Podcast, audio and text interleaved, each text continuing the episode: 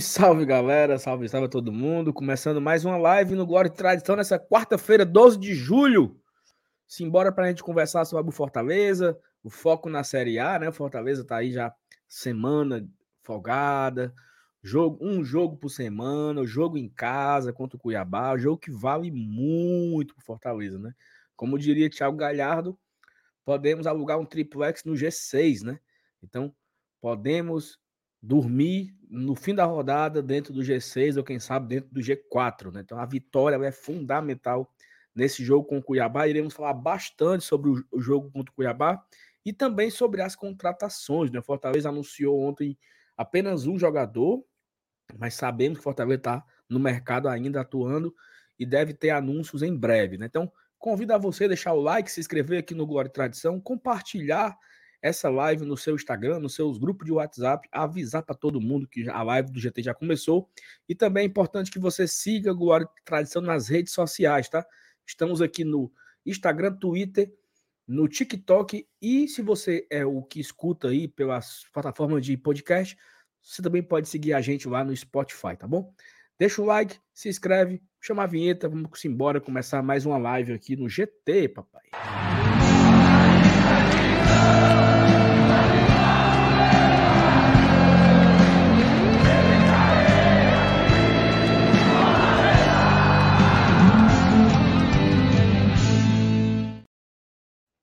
Boa noite, meus amigos. Thais Lemos, FT Miranda. Pai, eu tô com abuso, viu, Thais? Terceiro dia que eu te vejo aqui, é? Rapaz, seguido, né? Mas tu sabe de quem é a culpa, né? Sim, sim, com certeza. Do cabo da escala, bicho. O cabo da é. escala botou com força. E aí, tudo bom, né? Tirando isso? Tirando isso e outras cocitas más, tá tudo maravilhoso. Uma boa noite para todo mundo, boa noite para FT, que diferentemente de nós, não, não tem sido é, colocado em regime de trabalho de carga horária é, permanente.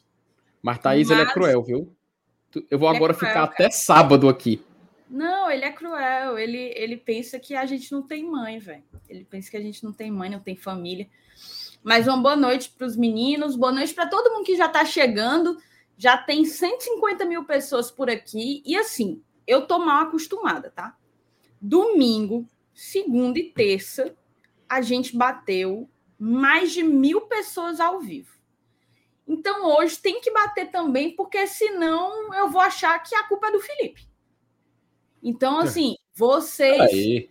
vocês espalhem a palavra, compartilhem essa live com Deus e o mundo, chama todo mundo. Eu sei que hoje a, a, a nossa concorrência ela é brabíssima. A gente está concorrendo com o Pro Fortaleza, que está tendo reunião plenária nesse momento lá na AABB. A gente está concorrendo com Copa do Brasil, playoffs de Sul-Americana, é muita concorrência.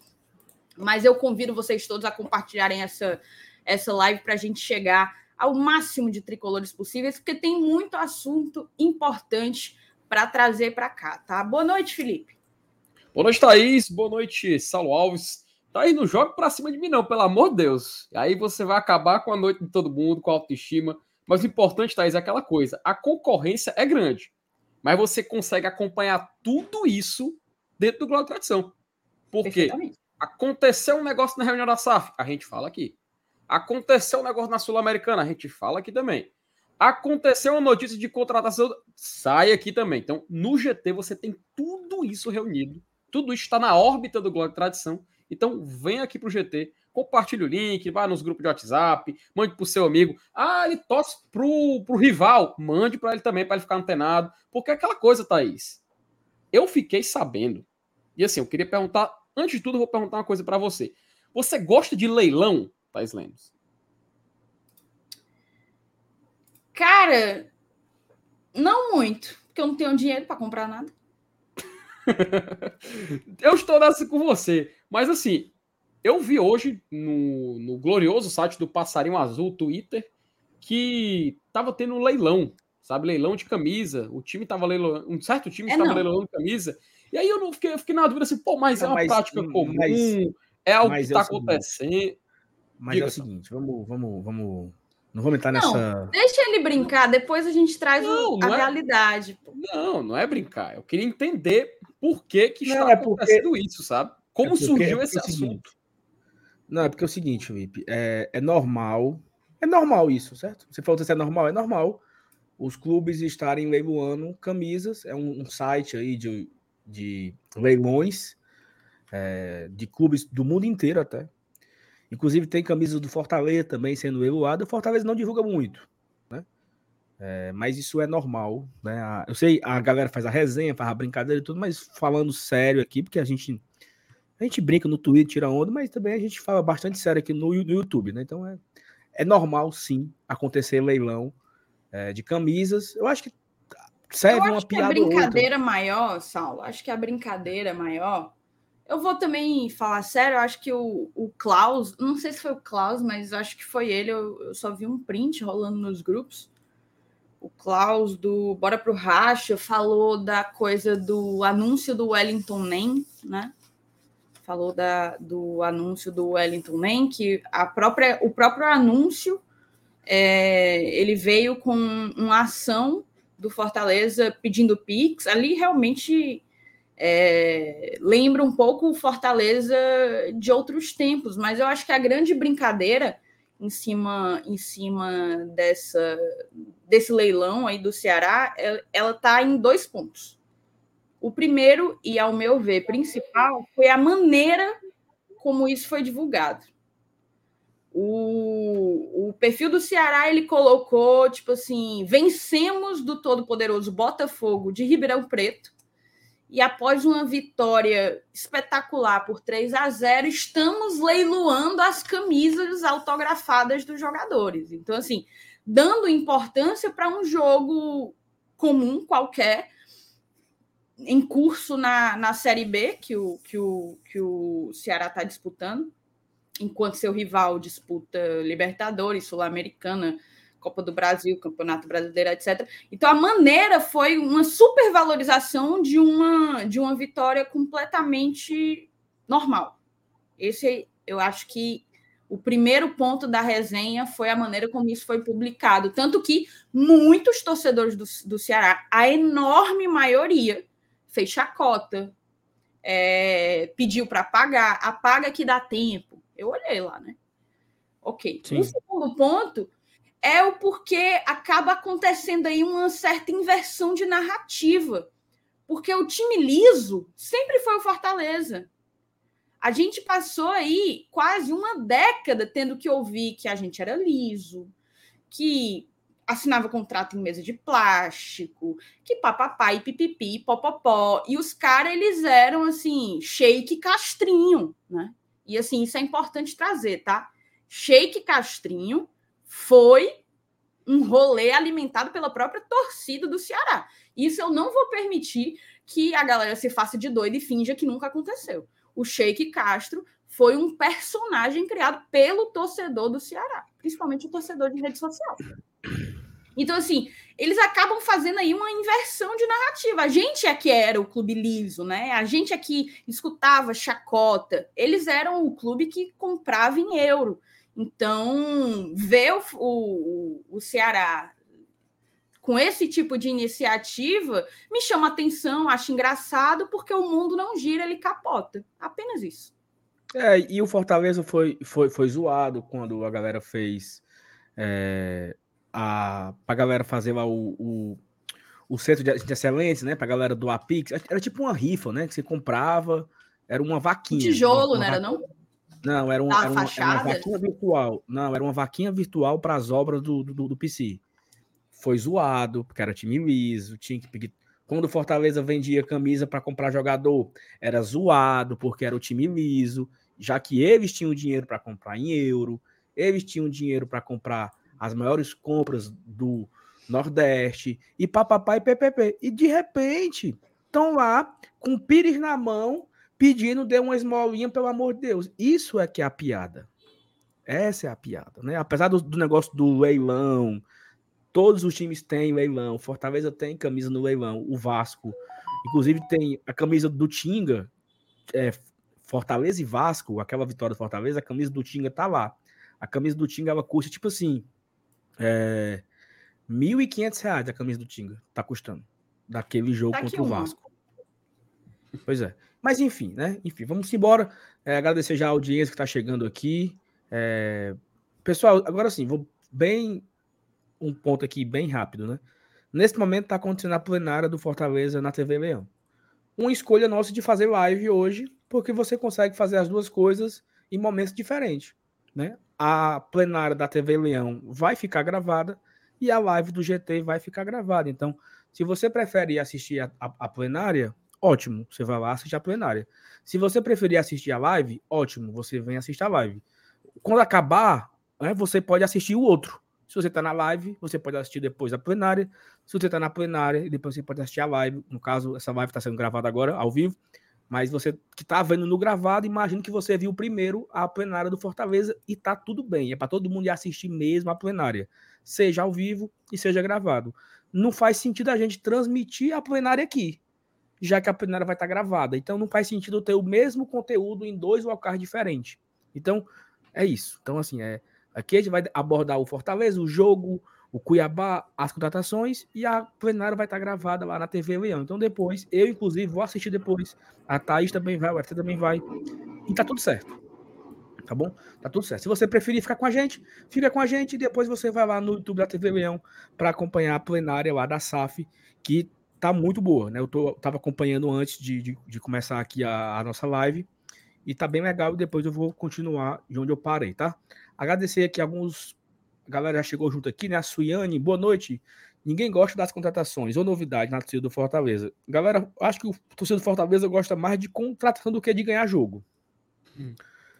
Né? Porque é incrível como a turma gosta de contratação, como movimenta, né? E esse período agora são dois períodos, né? É o período do começo Eu do acho que ela quis dizer que a torcida do Fortaleza não está gostando das contratações. Ela bota ninguém gosta das contratações. ah, sim. Eu entendi. eu entendi o que ela quis dizer. Tipo, ah. Tipo, o consenso geral é de que talvez tá assim, tá existe, uma, é, existe uma parcela considerável que não está gostando dos nomes. Eu acho que é isso que a Suiane está querendo chegar, né? Eu acho que é nesse ponto que ela está querendo chegar. Entendi, entendi. Vocês acham, é. inclusive? É. Primeira pergunta. Cara, assim, Felipe, o, o ponto é o seguinte. É, o, ponto é, o ponto é o seguinte. É, o, as redes sociais são uma bolha, né? Primeiro ponto é isso, né? Instagram, Twitter são bolhas. Não, é, o que eu tenho visto é, é o Fortaleza anuncia um jogador, a turma esculhamba, esculhamba, esculhamba, esculhamba, esculhamba. Esse jogador, se ele for ruim, a turma vai dizer, eu, eu avisei que era ruim. Se o jogador for bom, a turma vai dizer, é, nunca critiquei. E o torcedor é assim em qualquer time de futebol, é assim que o torcedor se comporta nas redes sociais. É assim. Não estou julgando, nem dizendo que é, certo que é errado, mas é assim. O torcedor é desse jeito. E nós temos vários e vários exemplos disso, né? Assim, o Gustavo chegou, eu lembro que era assim, tá, anunciou, anunciou o Gustavo, agora anuncia o titular, né? Porque esse um termo que eu odeio, esse bagre não vai jogar nada aqui. Cadê o titular agora? Porque o Fortaleza naquela época ele tava é, contratando, tava negociando com um cara que era do Figueirense, eu acho que era o Bissoli. Era o era não, é, é, acho que era, era Bissoli, mas tinha outro que era Jonatas alguma coisa. Jonatas Beluso. Jonatas Beluso, exato. Era isso. Era o sonho de consumo Atlético Fortaleza, era o Jonatas Beluso. E o Fortaleza anunciou o Gustavo e meu amigo foi uma chuva, assim, foram três dias esculhambando, porque o Gustavo era metreca e o Gustavo fez 30 gols na temporada, ajudou a gente pra caramba naquele tio da Série B. E isso é tradicional e isso é também normal. O Fortaleza anunciou ano passado, um exemplo mais recente, né? Anunciou o Galhardo, que era um cara conhecido, a turma desceu o cacete. Anunciou o Sacha, que ninguém conhecia. Ave Maria, foram dias de ladainha. Anunciou o Caio Alexandre, e era, meu Deus, foram achar um, um refúgio internacional. Um cara que não deu certo no Canadá vai ajudar o Fortaleza na Série A. E acabou o ano todo mundo adorando o Caio e o Sacha, o Galhardo sendo responsável. Então, assim, acaba que isso é normal também, né? É normal a turma não gostar. Aí, é como eu falei, se o cara for de fato ruim, o cara fala o quê? É, não disse que não prestava, e se ele for bom, vai dizer, eu nunca critiquei. O torcedor se comporta dessa forma. Já estamos acostumados com isso, faz parte, né? É, vamos continuar aqui com os comentários. O Rafael Pereira, bora pro estádio, seus fel. Já temos quase 27 mil garantidos, rumo aos 50 mil. Inclusive, o Fortaleza está trabalhando demais nas redes sociais, né? É, parabenizar aqui a turma do marketing, da comunicação Excelente. do clube, que está tá muito próximo, tá gerando conteúdos legais, conteúdos que viralizam, né? Conteúdos que a galera tá, tá tendo muita simpatia. É, inclusive, daqui a pouco vamos colocar o vídeo do Galhardo, que é o último, o último é, a última é peça. É o novo diretor de logística imobiliária do Fortaleza Esporte Clube. Isso. Não, mas é, é, a última peça publicitária do Fortaleza, né? Que o Fortaleza anunciou agora há pouco no Instagram. E é isso, sabe, cara? Não teve isso para o jogo do Atlético Paranaense.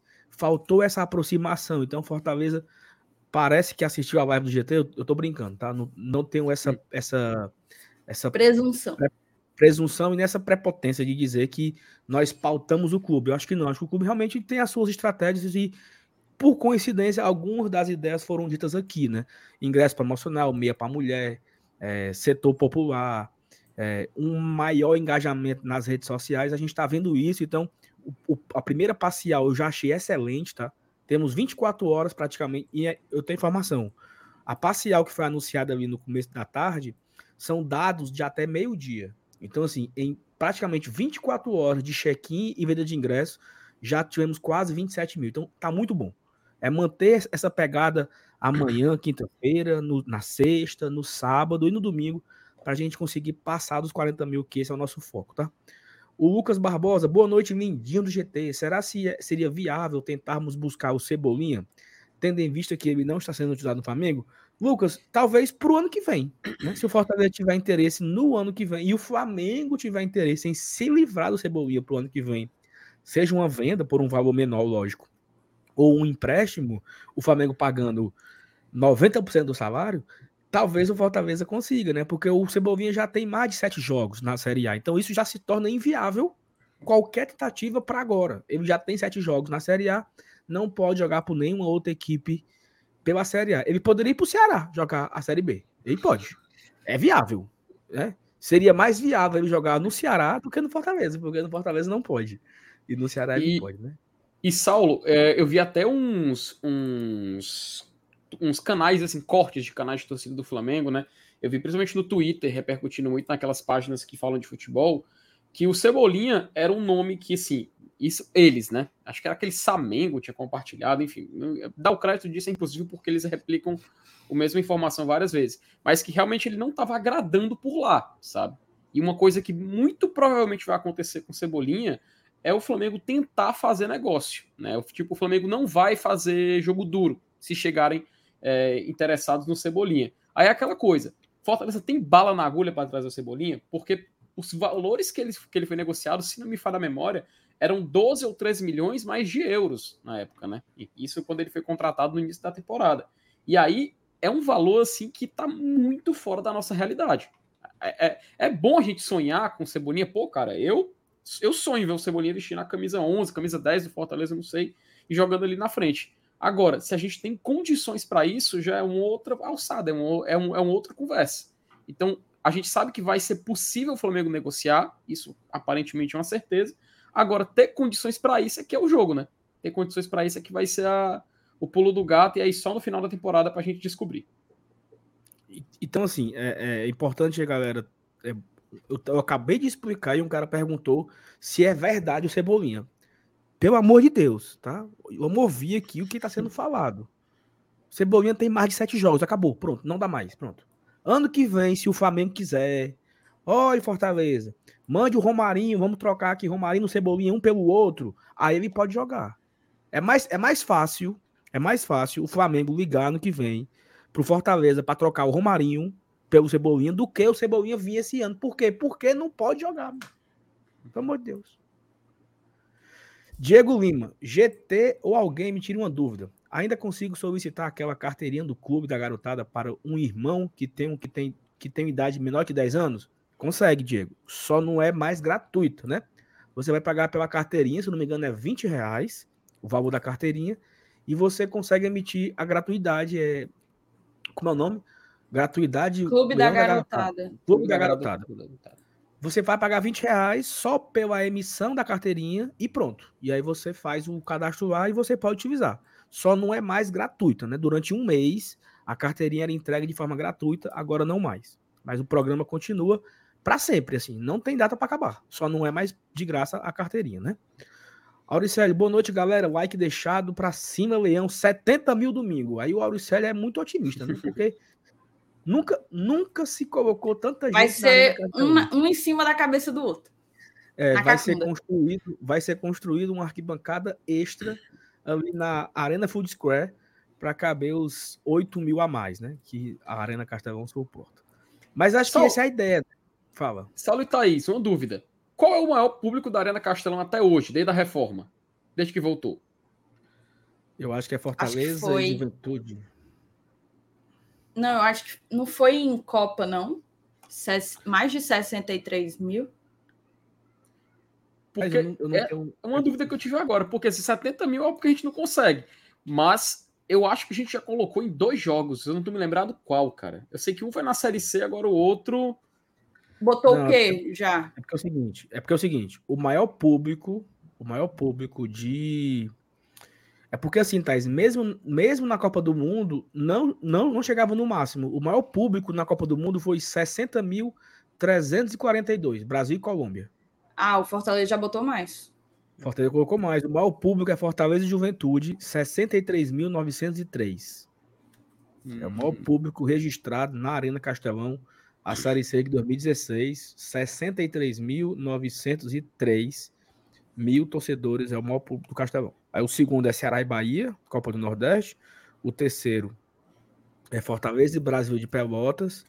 O quarto é Fortaleza e Macaé. Aí vem Ceará Esporte 2014, Fortaleza Esporte ano passado, Ceará Esporte esse ano. Esses são os maiores públicos da Arena Castelão.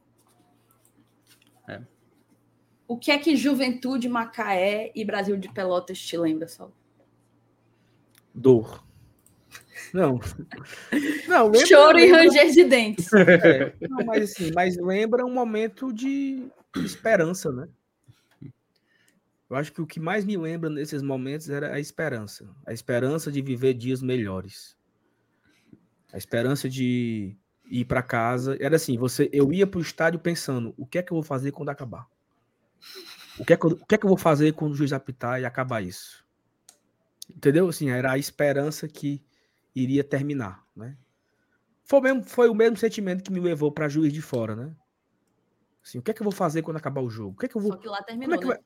vai, como é que vai ser a minha, como é que vai ser a minha reação quando quando terminar a, a quando o juiz apitar, né? O que é que eu vou fazer?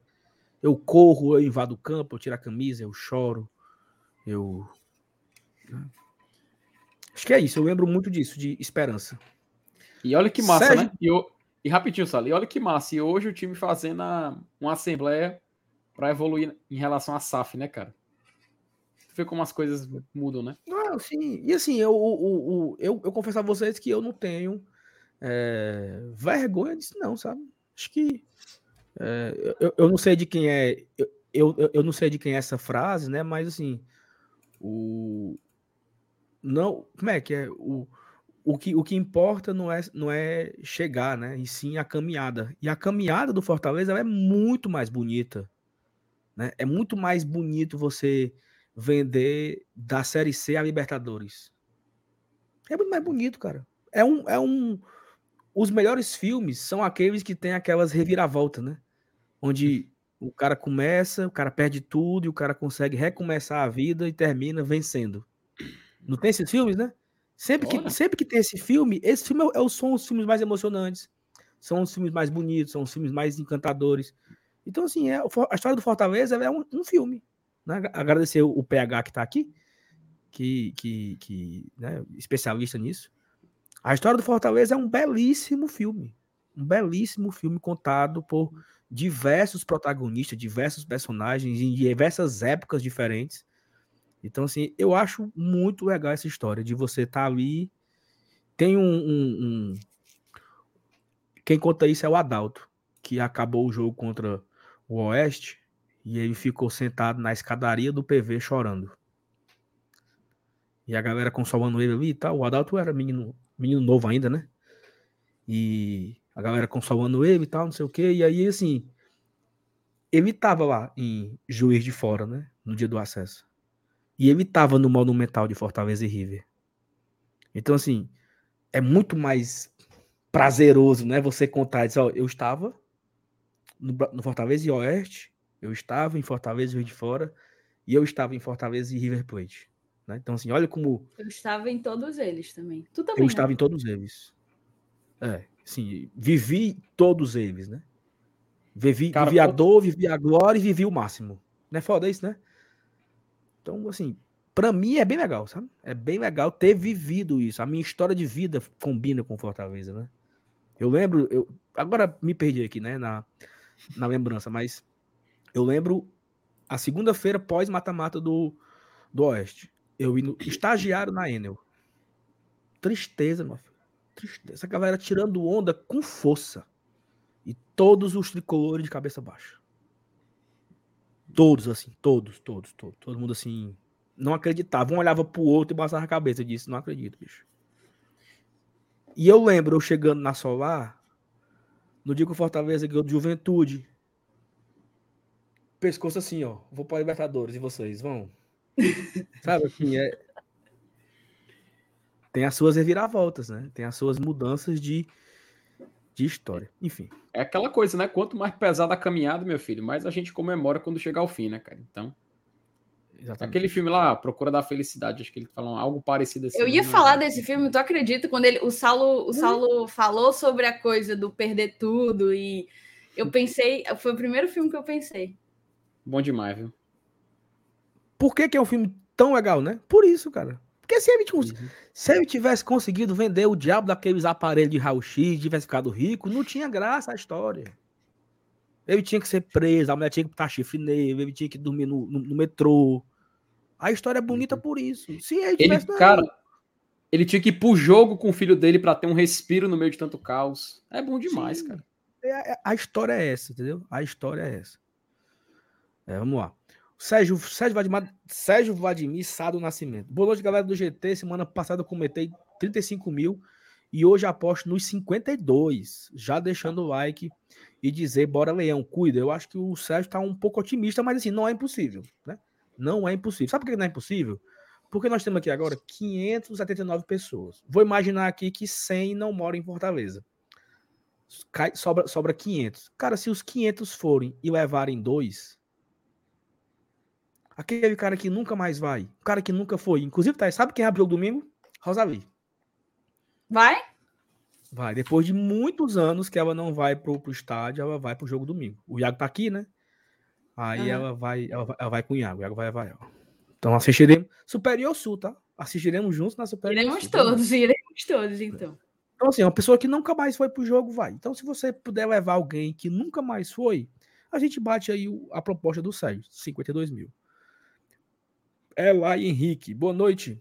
Inclusive, Thais, eu conheci o Elai, tá? Lá em Santiago. Não, nem falei disso, cara, agora que eu lembrei. Conheci o Elai em Santiago. Fomos no mesmo ônibus, né, do, de Santiago para Rancagua. É, tava aí a esposa, tiraram foto comigo, foi bem legal, sabe? Falaram que acompanha todo dia, que assistem todo dia. Ele Não, disse que quando tá viu na. Sempre aqui, meu. Ele disse que quando viu na lista do do Batata, que eu tava no mesmo ônibus, ele ficou feliz. Ah, o Sal tá no mesmo ônibus, vou tirar foto com ele, não sei o que. Então, um abraço para você, tamo junto aí, valeu pelo carinho. Romulo Nantua. Ah, eu nem vi a mensagem dele, né? Ele fala outra coisa.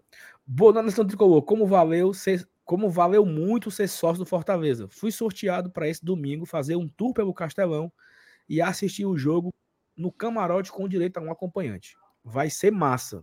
Muito legal. o Eli tá dando aqui o relato dele, né? A galera falou que eu não conheço ninguém que é sorteado. Tá aqui. O Eli. Inclusive, eu conheço o outro. O Luiziandro foi sorteado pro jogo contra o Atlético Paranaense. Agora o Elai foi sorteado para esse jogo do, contra o Cuiabá. Então, é o vale camarote do de... sócio, né? Camarote do sócio, isso. É bem legal a iniciativa do Fortaleza. Romulo Nantua, boa noite, GT. Vamos entrar no G4, se Deus quiser, Romulo. Dá vai. O Adolfo, boa noite, GT. Vou insistir mais uma vez. Lucero e Galhardo não estão rendendo juntos. Espero que o Voivoda pense em alternativas. Tu concorda, Thaís, com a fala do Adolfo aí? Acho que poderia ser melhor esse. esse... Cara, eu acho que. Principalmente por conta do Galhardo. Mais pelo Galhardo do que pelo Lucero. Porque entendo o Lucero o Galhardo acaba tendo que ser meio que um um meio-campista, né? Um meia atacante. Acaba tendo que buscar mais a bola, acaba tendo que vir mais de trás, carregar a bola. E não é tanto assim o, o, o perfil do Galhardo, né? Assim, a gente vê quando ele carrega muito a bola, ele acaba sofrendo falta é, ou então acaba não, não conseguindo progredir na jogada. E ele próprio já se, já se posicionou e disse que prefere jogar mais perto do gol. Então, de fato, eu acho que a dupla está rendendo aquém do que tecnicamente podem, certo? Se você pega tecnicamente o Luceiro isoladamente e tecnicamente o Galhardo e imagina os dois jogando juntos, você espera algo mais produtivo do que tem sido. Mas eu não descarto a possibilidade de que, tal como o Adolfo colocou, o Voivoda encontre essas alternativas. Acho sim que alternativas precisa, precisam ser encontradas, mas não descarto a possibilidade dos dois jogarem juntos. Não descarto mesmo. Eu acho que tem que ter o encaixe. Né? O encaixe é o que tem que funcionar. Concordo com o que você falou aí.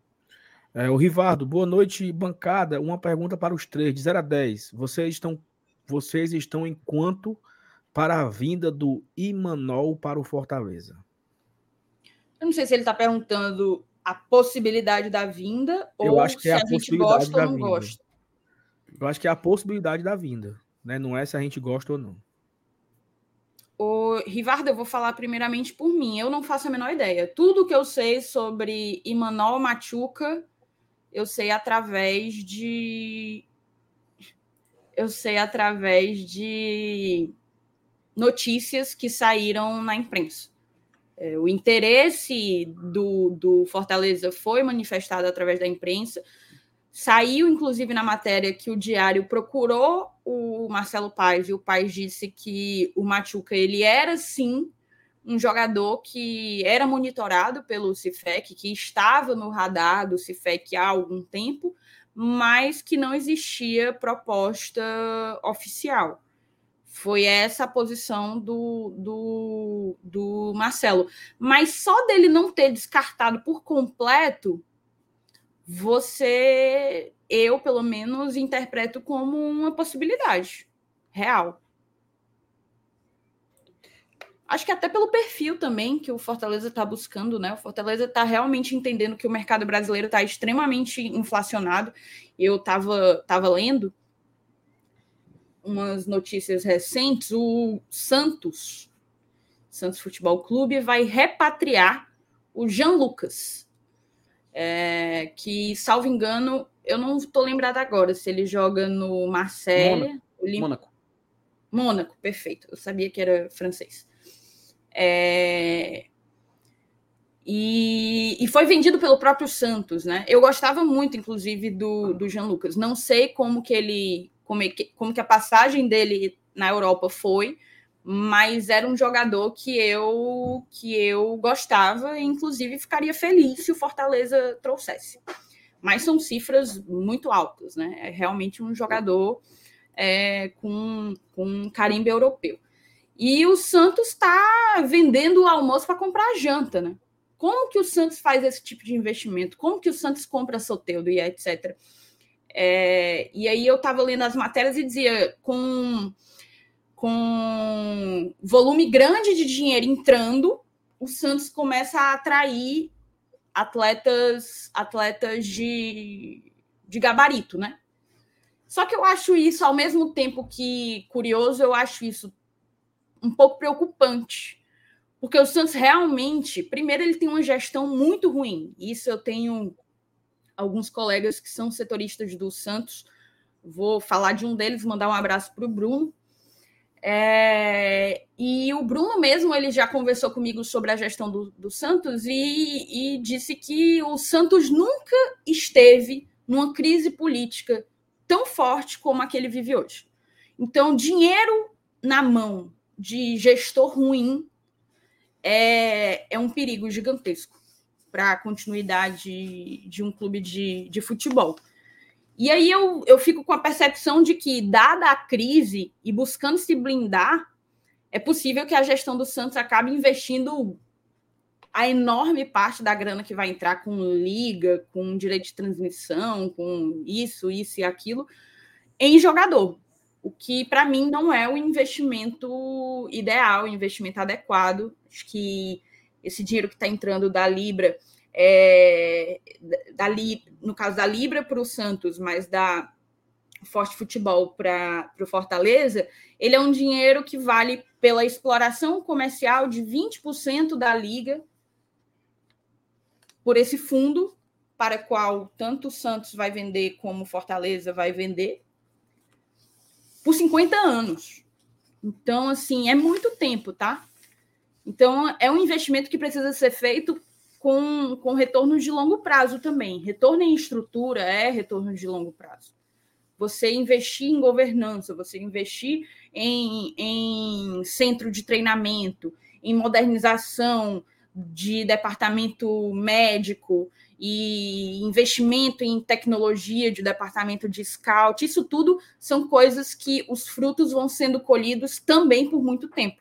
E eu me preocupo um pouco a maneira como alguns dirigentes, na verdade, não me preocupa, mas é, me chama atenção. Eu, eu, me preocuparia se fosse o caso do Fortaleza, mas me chama atenção a maneira como alguns dirigentes têm feito. Mas falando sobre o Jean Lucas, o mercado brasileiro está muito inflacionado, né? E o Fortaleza, sabendo disso, está indo buscar alternativas. Tanto que trouxe o, o Tobias lá da, da de Portugal, da Europa, contratou o Gonzalo Escobar. Acho que o Marinho foi uma grande oportunidade de mercado por todo o problema que ele teve no Flamengo. Tá, há, há uma enorme possibilidade, enorme possibilidade não, hoje a gente cravou no, no vídeo de mais cedo, né? Da vinda de um outro, um outro jogador que estava em Portugal, mas que é brasileiro, é, das categorias de base de São Paulo. E, e, que pode estar vindo. Então, o Fortaleza está buscando pensar fora da caixinha, está buscando pensar além do óbvio, justamente para se desvencilhar dessas dificuldades que, que serão naturais para a enorme maioria dos times aqui do, da elite do futebol brasileiro, por conta da quantidade de dinheiro que está entrando na, na, no nosso futebol. Então, a priori, eu acho que o Imanol é mais um exemplo disso. E, e eu acho que é provável até que ele venha, mas tudo que eu estou falando aqui é por pura opinião, não informação. Não tenho informação só... sobre, sobre Manuel Machuca. Fala aí, Felipe, depois fala. Não, não, assim, um detalhe. Até hoje, hoje mesmo saiu um vídeo da gente falando um pouquinho mais sobre o Emmanuel Machuca, a gente apresentando um pouco ele, falando um pouco do estilo de jogo. Foi um vídeo mais compacto para a gente poder trazer essas informações. Até tenho todo o material dele preparado aqui, etc. É, eu andei, já andava estudando aqui também alguns vídeos dele para entender como jogava, da melhor forma que ele se adaptava. É um jogador muito interessante, de fato. É um jogador que joga de lado de campo. Eu vou até aproveitar, Sala, só, só para poder contextualizar o que eu vou falar agora. Coloca aqui na tela só esse, essa imagem que é nela, nela, nessa própria imagem, tem os três últimos, os, os três mapas de calor das três últimas temporadas dele na Liga Argentina, tá? No, na primeira divisão que é na Liga Deportiva Profissional. Ele, nos últimos anos, ele vinha se, se jogando mais como um jogador do lado direito, ele começa a carreira como meia direita, inclusive. 2020 2021 foi a primeira, a primeira temporada profissional dele lá no União. Ele jogava, vocês podem ver que ele jogava mais como meia direita, ele foi avançando para ser um ponta direita, porque ele é um jogador que se descobriu, principalmente em 2022, ser muito driblador, muito habilidoso, ele lembra muito, assim, é, até peço perdão pela comparação, tá? Mas é sério, foi a primeira coisa que eu disse quando eu comecei a observar os vídeos dele. Ele lembra muito o Romarinho de 2019. Por que, que eu falei o Romarinho de 2019? Porque ele tinha muito drible, mas muito drible objetivo, sabe? Eu percebo que hoje em dia o Romarinho, até porque ele se torna um jogador mais, de mais participação coletiva e menos individual, e o Manuel Machuca, ele lembra muito aquele Romarinho que driblava e ia para frente para tentar fazer um gol, para tentar finalizar, para tentar construir uma jogada de uma forma mais objetiva. E muitos vídeos dele, muitos vídeos dele mesmo, me recordaram aquele Romarinho. Em 23, desde o início da temporada, ele começou a cair um pouco mais para o lado esquerdo. O fato dele ser destro contribui muito para ele fazer aquela jogada parecida com o que o Robin fazia. Não sei se vocês lembram que o Robin puxa, ia construindo no, na lateral, cortava para o meio e finalizava. Ele vem fazendo isso também. E ele conseguiu fazer algumas jogadas. Claro, nem todas se converteu em gols, senão a estatística dele de gols estaria lá em cima. Mas muitas das jogadas que ele constrói começam com esse tipo de, esse tipo de trabalho. Então me parece um jogador muito interessante, um jogador que se adapta rápido nas pontas, que sabe fazer a criação muito bem e sabe e tem cara, uma coisa muito boa dele é o posicionamento também, sabe? Me chamou muita atenção, um cara muito rápido e consegue aparecer como opção. Então, esse detalhe de onde ele gosta de jogar foi o que mais me chamou a atenção em todos, em todas as estatísticas, em todos os números, em tudo que a gente pode falar dele. Respondendo ao Rivado, um jogador muito interessante que se por acaso fechar com Fortaleza, talvez, assim, porque tem a questão da adaptação. Talvez não só possa resolver o problema do lado esquerdo, mas pode ser também uma opção para o lado direito, se for necessário, porque foi onde ele começou a jogar e é por onde ele tem uma melhor adaptação. Mas repito, melhor temporada da carreira dele está sendo jogando do lado esquerdo. Então, vale a pena a gente continuar de olho no Emmanuel Machuca, porque muito provavelmente se cai, se vier para o Fortaleza, pode cair como uma luva para o nosso lado esquerdo que a gente está precisando realmente. Perfeito. Só trazendo aqui um. A Thaís comentou sobre a liga, né? E as pessoas perguntaram 50 anos, até o PH comentou. E para ficar claro o entendimento, para a gente não, não, não falar depois por aí, depois, ah, a Fortaleza vendeu 20% pelo resto da vida. É basicamente isso. Só que é o seguinte: o que é que acontece? O Fortaleza vai receber alguns milhões, que significam 20% é, da venda dos, dos direitos. Mas a, a venda do direito. Fala. Não, é só para você frisar muito que não é 20% dos direitos. É 20% da exploração comercial que, desses direitos Sim. que ainda sequer foram negociados, né? Pronto, é isso. Aí, quando em cada temporada vai ser pago o valor da cota do ano. Ah, em 2026, o Fortaleza vai receber 70 milhões de, de televisão. Em 2027 vai receber, aí rapaz, conseguimos vender a mais, tem uns países que compraram aí, vai ser 100 milhões em 2027. Em 2028, 110, ou seja, a cada ano vai ter a cota de TV sendo paga. O que o Fortaleza recebeu agora foi uma espécie de, de luvas, né? uma espécie de adiantamento para as equipes já começarem a gastar dinheiro para contratar, para melhorar a sua estrutura, para melhorar as suas finanças. E aí, quando você. E, e, a partir do momento que terminar o, o atual contrato, né, com a Globo, as equipes vão negociar em blocos. Então, o bloco da Libra vai negociar e o bloco da Liga Forte Futebol vai negociar os seus jogos. E aí vão ser vendidos e explorados comercialmente para quem quer que seja. Pode ter jogo do Fortaleza na Netflix e jogo do Flamengo na Amazon. Pode ter jogo do Fortaleza na Globo e do Flamengo no SBT. Pode ter jogo é, do Fortaleza na, no Sport TV e do Flamengo na ESPN. Eles vão vender os, os, os direitos. Pode ser que passem os dois jogos no mesmo canal. A Globo pode negociar com os dois. A Globo negocia com a Libra, negocia com o Forte Futebol e paga lá o que for ser pago para cada um. Né? O Samuel perguntou se é adiantamento ou luva. É com... Seria um oficialmente, Samuel, é um adiantamento. Oficialmente Mas não é, um é adiantamento. adiantamento de cota de televisão. Isso, mas não é um adiantamento de cota de televisão. É assim, é uma. É, uma, é porque, basicamente, se o Fortaleza, vamos lá, se quem. Vamos supor que a Globo compre, lembrando uma coisa, tá? Os direitos de. Meu amigo, o Saulo chega me, me desnorteou aqui. É, o outro Saulo, sem ser você, o Saulo Avelar. É, se você, vamos lá, vende para Globo, certo? O nosso contrato vai até o final de 2024. Portanto, a partir de 2025, o Fortaleza vai ter, junto da Libra, da, da Liga Forte Futebol, perdão, vai negociar em bloco para vender para outros donos de os direitos de transmissão, certo? Vamos supor que venda de novo para a Globo. Se a Globo pagar por ano X para a Liga Forte Futebol para ter os direitos de transmissão de todos os jogos em que os times da Liga Forte Futebol são mandantes, 20% desse X fica, vai fica. Vai para o fundo, né? Que no caso banco, é o né? Pro banco o que... Mubadala. Isso. Exato, que é o ah, fundo de investimento que comprou 20% oh, peraí, peraí, peraí, da exploração oh, oh, comercial. Oh, Wesley, Wesley, a Thais acabou de, acabou de explicar, entendeu? É tipo assim, na hora que a Globo comprar, a Globo fechou um acordo e vai pagar um bilhão para a Liga Forte Futebol para transmitir o Brasileirão de 2025. A Globo pagou um bilhão. A Liga Forte Futebol só vai repartir com os clubes 800 milhões. Porque 200 milhões fica, com ela.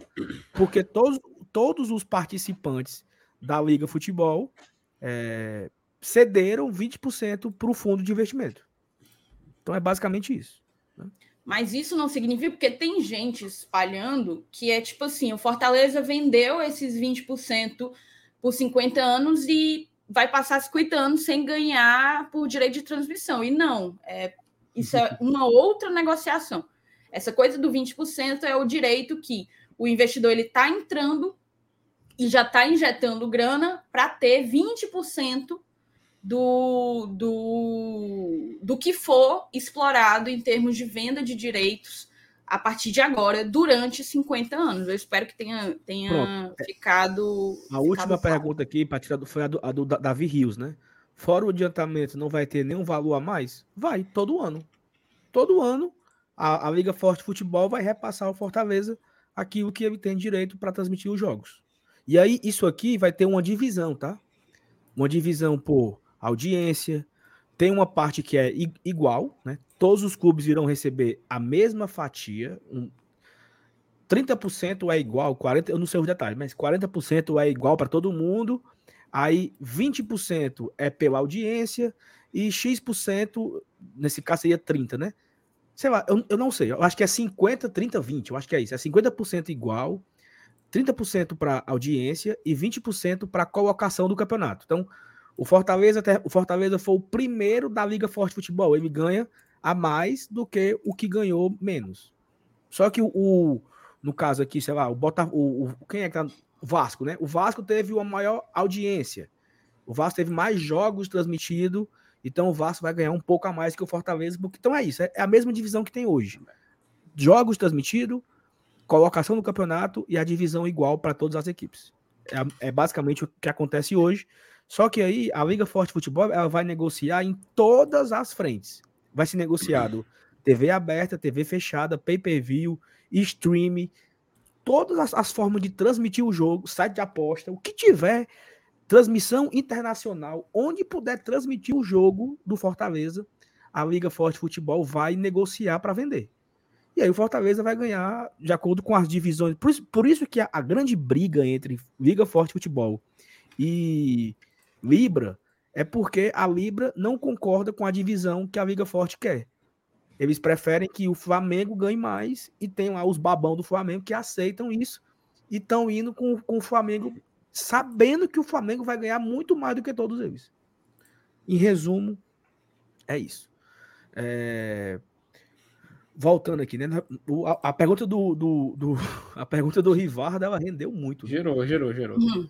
Ô, Márcio, boa noite, GT Tricolores. Esse mês está sendo ótimo para o time treinar e descansar só com jogos no domingo. Mas em agosto vem fase decisiva da Sul-Americana e brasileiro na segunda metade do campeonato. É isso, João. Por isso que a gente falava, né? O Felipe trouxe esse ponto, o Minhoca trouxe esse ponto. Esse julho é fundamental o Fortaleza fazer o máximo de pontos possível. Porque em agosto vamos ter que fazer um revezamento, né? Domingo joga. Que zoada da porra. É um avião, né? Meu amigo. Domingo vai jogar um time, na quarta-feira outro time. Vai priorizar o brasileiro, vai priorizar a Sul-Americana.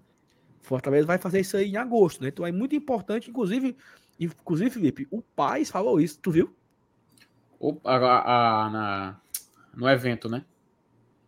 Não, teve alguma coisa que o pai falou isso, uma entrevista recente. Ele deu entrevista para quem recente? Cara, é... foi pro. Deu para ESPN. ESPN. Deu pro Getúlio Vargas. Acho que foi para do Getúlio Cara, Vargas, foi a última não, que eu vi, eu acho. Eu acho que foi no, no negócio do Marinho. Hum. Ou foi, não, não sei não. Ele falou, ó, julho é um mês fundamental pra gente, um jogo por mês, pra gente fazer o máximo de, de pontos possíveis, porque agosto vamos ter que revezar o time entre brasileiro e sul-americano. Ou seja, aquilo que você trouxe aqui, esse detalhe, o Paz confirmou, né? Então, bem legal que estamos alinhados, né? Estamos com a mesma ideia do clube, né? E, e, vocês sabem o mais bizarro, né? Porque vai acontecer aquele negócio que o Minhoca falou, né? De empurrar jo os jogos do Brasileirão uma rodada por uma rodada, né? Até vai, vai melar a viagem de um monte de amigo nosso para o Rio de Janeiro. Então, Saulo, a gente poder. Opa, a gente poderia. Ximaria, foi quantos gols agora, menino? Não, foi só um. ah, mas sim, a gente poderia ter 10 jogos em agosto, mas como vai adiar Isso. o jogo do Goiás, são 9. Como é? Não, dizendo que a gente poderia ter 10 jogos em agosto. Como vai empurrar uma rodada uma em cima da outra, a gente vai ter 9 jogos só no mês de agosto. Então a gente vai voltar para aquela rotina maluca. Sim, se por acaso Fortaleza passar para as quartas de final, né? Não passando, ele, teria, ele vai ter 7 jogos garantidos. Passando, vamos ter 9. E aí esse mês inteiro, esse quarto domingo, quarto domingo, tirando o do dia 16, a semana do dia 16, que vai ter um descanso. Tirando isso, meu amigo, é maratona. Informação. tem gol do... Vai, tem gol Chamou, do Bahia. Falou. Né? Esporte Clube Bahia City inaugura o placar numa noite de Ilha do Retiro para a Arena do Grêmio, certo? Bahia 1, Grêmio 0 na casa do Grêmio, na Arena do Grêmio. Ei, falar em Ilha do Retiro, vocês viram o gramado do jogo Patronato e Botafogo pela Sul-Americana? bizarro. É porque o, o patronato ele é de divisão inferior, né? É, ele, é, ele foi rebaixado. Saulo tinha um B, buraco né? que o cara botava o pé e o pé sumia de tão fundo. Aí é osso. Aí é osso o né? campo afundou, macho, numa, numa, parte da trave, perto da trave. Afundou. Afundou. E o jogo tá rolando, viu? O jogo não parou, não. É Botaram areia para tampar. Foi, é, é o que importa, né? Tá 2x0 pro Botafogo e tá acabando, viu? O jogo já tá nos acréscimos. É, então já tá classificado, né? Praticamente. Ó, vai começar aí super legal. Conheci o GT em fevereiro de 21, foram quatro meses de namoro. Em junho de 21, casei. Eita, acaba apressado, viu? Hoje completo 25 meses seguidos como padrinho monogâmico. Desde então, não consigo acompanhar nenhum outro canal. Parabéns atrasado pelos quatro anos de trabalho. Obrigado, Bernardo. Bernardo sempre é carinhoso com a gente. Tá Demais. aqui desde o do começo das lives, né? Lá em fevereiro de 21, há, dois, há mais de dois anos, né? Que ele tá com. O que? Detalhou, né? 25 meses como padrinho. Então, muito obrigado, Bernardo, pelo carinho. Cara, gente boa pra caramba. Valeu mesmo. Geraldo Freitas, gigante GT, parabéns pelos quatro anos. Com, com mídia.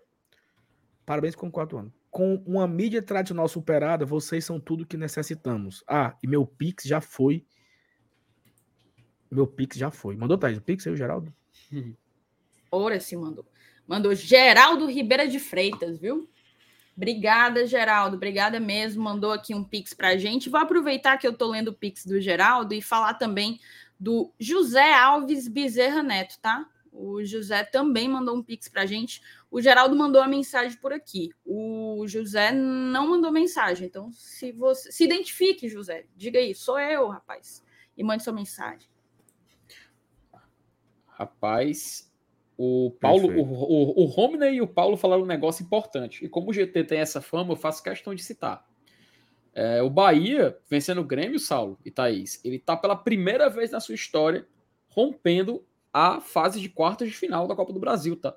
O Bahia, que nunca na sua história passou dessa fase na competição, está avançando para as semifinais até o momento e assim se tornando o mais um clube da história do Nordeste a chegar nessa fase da competição. Bahia que nunca tinha chegado e está aí neste exato momento com placar. Está no intervalo o jogo lá, né? Mas com até o momento o Bahia está passando para as semis.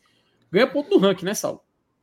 Ganha, mas aí é um ponto, é um detalhe que a gente teremos que escolher, né? Se o Bahia passar, é um nordestino na semifinal e o Bahia vai grande para uma semifinal inédita. E se o Grêmio passar, o Grêmio passa a gente no ranking. Então, você Bahia, prefere então, levar né? um... Você é prefere levar um tiro na mão ou no pé? BBMP, meu amigo. Bora Bahia, é... minha porra, doura. Ó, o Breno, que legal. Salve, eu sou o rapaz do tablet no Maracanã. Porque eu vou tirar aqui o comentário do Breno, só um minuto, Breno. Porque, Breno, talvez eu exagere 5% das minhas histórias. Mas nada do que eu digo aqui é levado a sério. Eu contei a história do Breno aqui e me chamaram de mentiroso. Mas Ninguém um lhe chamou de mentiroso, tablet, não. Tinha um cabo no fone, no tablet, não sei o que, o cara assistindo a live. Aí tá aqui o cara. Saulo, eu sou o rapaz do tablet no Maracanã. Queria agradecer vocês porque sou carioca, filho de pai cearense e torcedor do Fortaleza. Através do GT consigo acompanhar o meu clube do coração. Obrigado, GT. Cara, que uhum. mensagem. Mensagem irada, Massa, Breno. Né? Irada, irada, irada. Assim, eu fiquei tão feliz, Thais, quando eu vi esse cara bem sentadinho, sabe? Bem sentadinho aqui, o fone no ouvido, tablet assistindo a live, FT. Eu fiquei, porra, mas o cara tá vendo a live. Caralho. aí eu bati assim no ombro dele, sabe? E aí, tá legal a live? Quando ele olhou, disse, meu Deus. Então, Breno, muito obrigado, cara, pelo carinho. Mensagem muito, muito, muito foda. Macho, pro Breno deve ter sido tipo assim, quando você tá assistindo uma série e o ator passa na sua frente. Tava lá o Saulo lá na frente dele. Não é, não que, não que seja comparado a isso, né? Lógico, não é, não é nada comparado a isso. Zero, assim, é 0,01%. Mas tem um vídeo legal, Felipe, que é um cara cantando é, Black Eyed Peas na, na rua. Tá hum. cantando, cantando Black Eyed Peas e aí o cantor aparece. Assim, o cara Will chega, né? Eu, eu, não sei, eu não, esse, esses nomes é, desses cantores. Will I am. E aí ele aparece lá no, do lado do cara e começa a cantar com o cara. Então, assim, isso é, isso é né, deve ser legal. Claro que isso é 0, o que aconteceu no Maracanã é 0,00001 comparado ao que aconteceu aí do, do vídeo do Black Eyed Peas, né? Só um é... minuto. O Lucas, e não, ele não é o primeiro, perguntou se ninguém do GT foi à plenária. Não sei onde estão Márcio Renato e Juvenal, mas nós estávamos escalados. Eu já fui a uma reunião plenária. Foram colocadas três justamente para que a galera tivesse mais de uma oportunidade para ir a depender da sua rotina, dos seus horários. Eu já fui na de sábado, o Saulo vai na do, na do domingo. Não sei se o FT também Bom. vai conseguir ir, mas os outros meninos que estão de folga, não sei se foram, se, se, se irão no domingo. Eu já fui e a gente está tá anunciando a plenária aqui desde o começo da semana com o vídeo. Vai. Eu Ai. vou, eu vou domingo. Eu vou para vou a plenária domingo. Estaremos lá. Para quem não sabe, no domingo é 10 horas da manhã no auditório da Arena Castelão. Isso, eu vou pós Samba Maioral, viu? Na ressaca do Samba Maioral, eu estarei lá na plenária de domingo. O PH fala, eu podia ir, vou pensar para o jogo. PH vá, Superior Sul, vá com a gente, fazer o esquenta no estacionamento, bebedeira, uhum. destruição. A gente sobe depois que o ônibus passar, fica lá na Superior Sul, tal, vai ser massa. Bora, o PH, bora. o Ail de Andrade mandou aqui 1,90. Acho que é Audi, né? Não é Audi. Como é que eu. Como é, que eu, como é, é porque tem um Ailde também. Aí tu se confundiu, mas é o Audi Andrade. E Audi ele mandou, Andrade. acho que duas vezes, viu? Isso. Valeu, Audi. Tamo junto, tá? O... E o Sal, meu amigo, o Sal botou foi pra torar aqui, viu? Perdi a live ontem, mas quero deixar meu recado para vocês. O amor pelo Fortaleza começou com meu avô, Mudei em 2011 e perdi o contato com o time. Era frustrante acompanhar pela imprensa do Sul e vocês estreitaram essa distância. Um dia a gente se encontra por aí. Parabéns pelos quatro anos. O Sal que mora no Canadá, né? Então imagino Sim. que ele mora no Canadá desde 2011, né? E eu conheço alguns tricolores que moram fora do país. Eu não sei como é ficar longe, mas eu conheço alguns e eles relatam as dificuldades que eles têm de, um exemplo, Thais, o, o, Osório, que é um cara que eu conheço que mora no Canadá, ele assina aquele negócio, né, de, de canais, né? Meu nome? É, tipo TV lista, Box, né? essas coisas. IPTV. Ele assina um IPTV no Brasil, então ele vê tudo, né? Ele vê TV Diário, Verdes hum. Mares, hum. Sport TV, então ESPN, eles fica mais próximo porque ele consegue acompanhar uma lista de canais aqui de Fortaleza, que tem Verdes Mares, ele vê o Globo Esporte. Então isso é uma forma do Osório se sentir mais próximo daqui, né? Do povo, do time. Mas ele acompanha demais o GT e é um relato que o Osório me deu anos atrás. E esse do Sal também que é muito legal, né? Essa, essa parte que ele fala que vocês estreitaram a distância. Isso é. A gente escuta isso de. A gente sabe de muita gente que acompanha o GT é, e não mora no Ceará ou mora fora do Brasil, né? Ou mora em outro estado aqui no, no Brasil ou mora fora. Muita gente de Portugal acompanha por aqui pelo GT. Um abraço para o Messias e para a Ana também, é, que são nossos padrinhos o Sal, que é nosso, nosso membro há um bom tempo. Muito obrigada, tá, Sal, por chegar junto aí desse jeito. É, e o que a gente escuta, o próprio, o próprio Breno falou agora há pouco, você leu aí o superchat dele, o Breno também, que mora no Rio, é, que é inclusive carioca, nasceu lá. Então, então é muito massa a gente ouvir isso, sabe? De gente de Natal, de São Paulo, o Sátiro, que é nosso também padrinho desde o podcast, mora em São Paulo, no Rio, e enfim, tantos outros. O Edu mandou aí um, um, um superchat, também é nosso, nosso membro há muito tempo, também é, é, é mora no Paraná.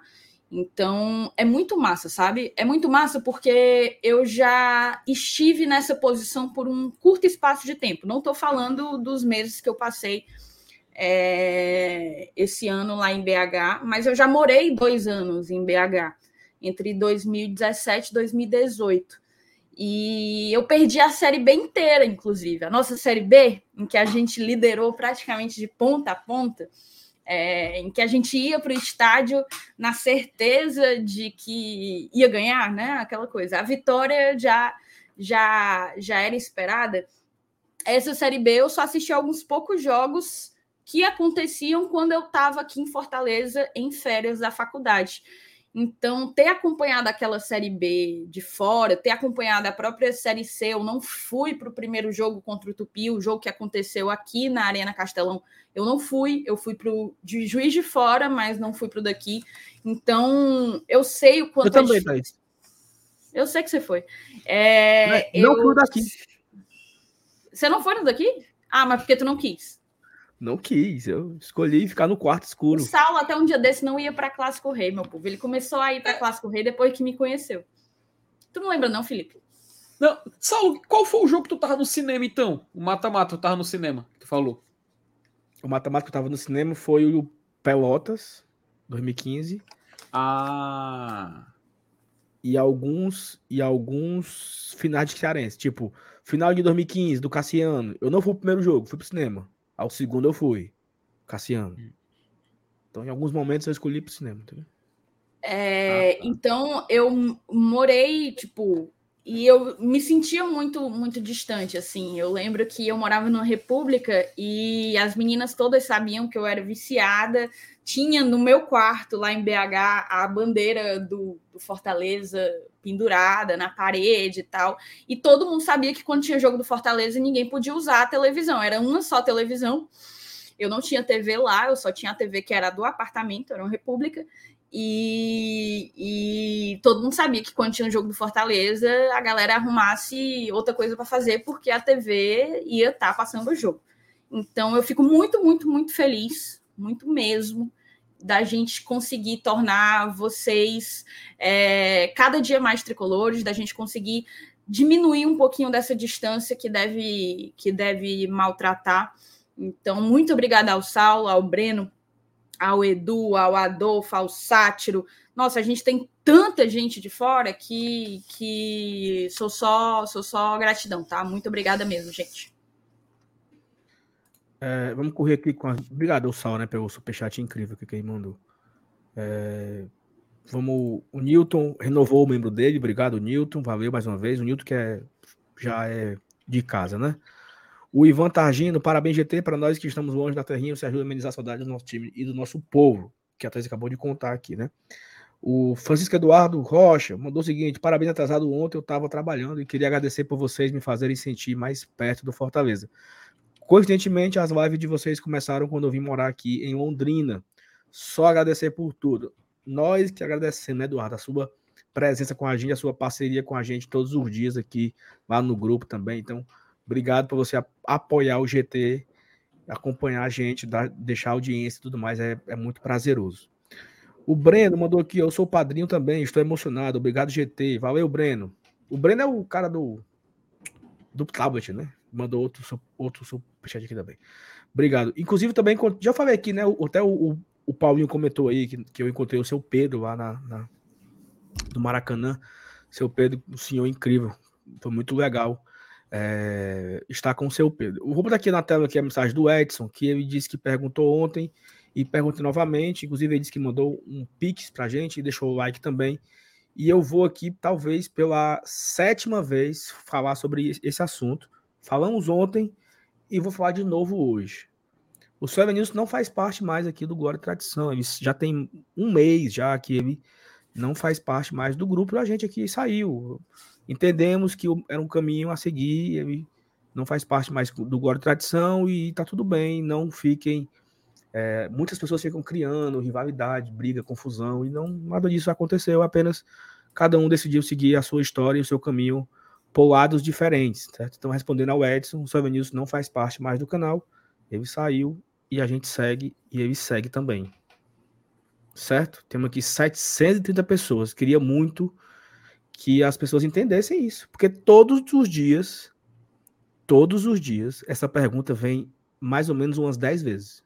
Aí eu não sei se a galera que pergunta porque não sabe, se pergunta para sacanear, se pergunta para causar intriga, mas enfim, respondido mais uma vez esse assunto sobre o Soel News, tá? Vamos virar aqui a e pauta e vamos trazer. Já tem mais de um mês, tá? Já tem quase 50 dias.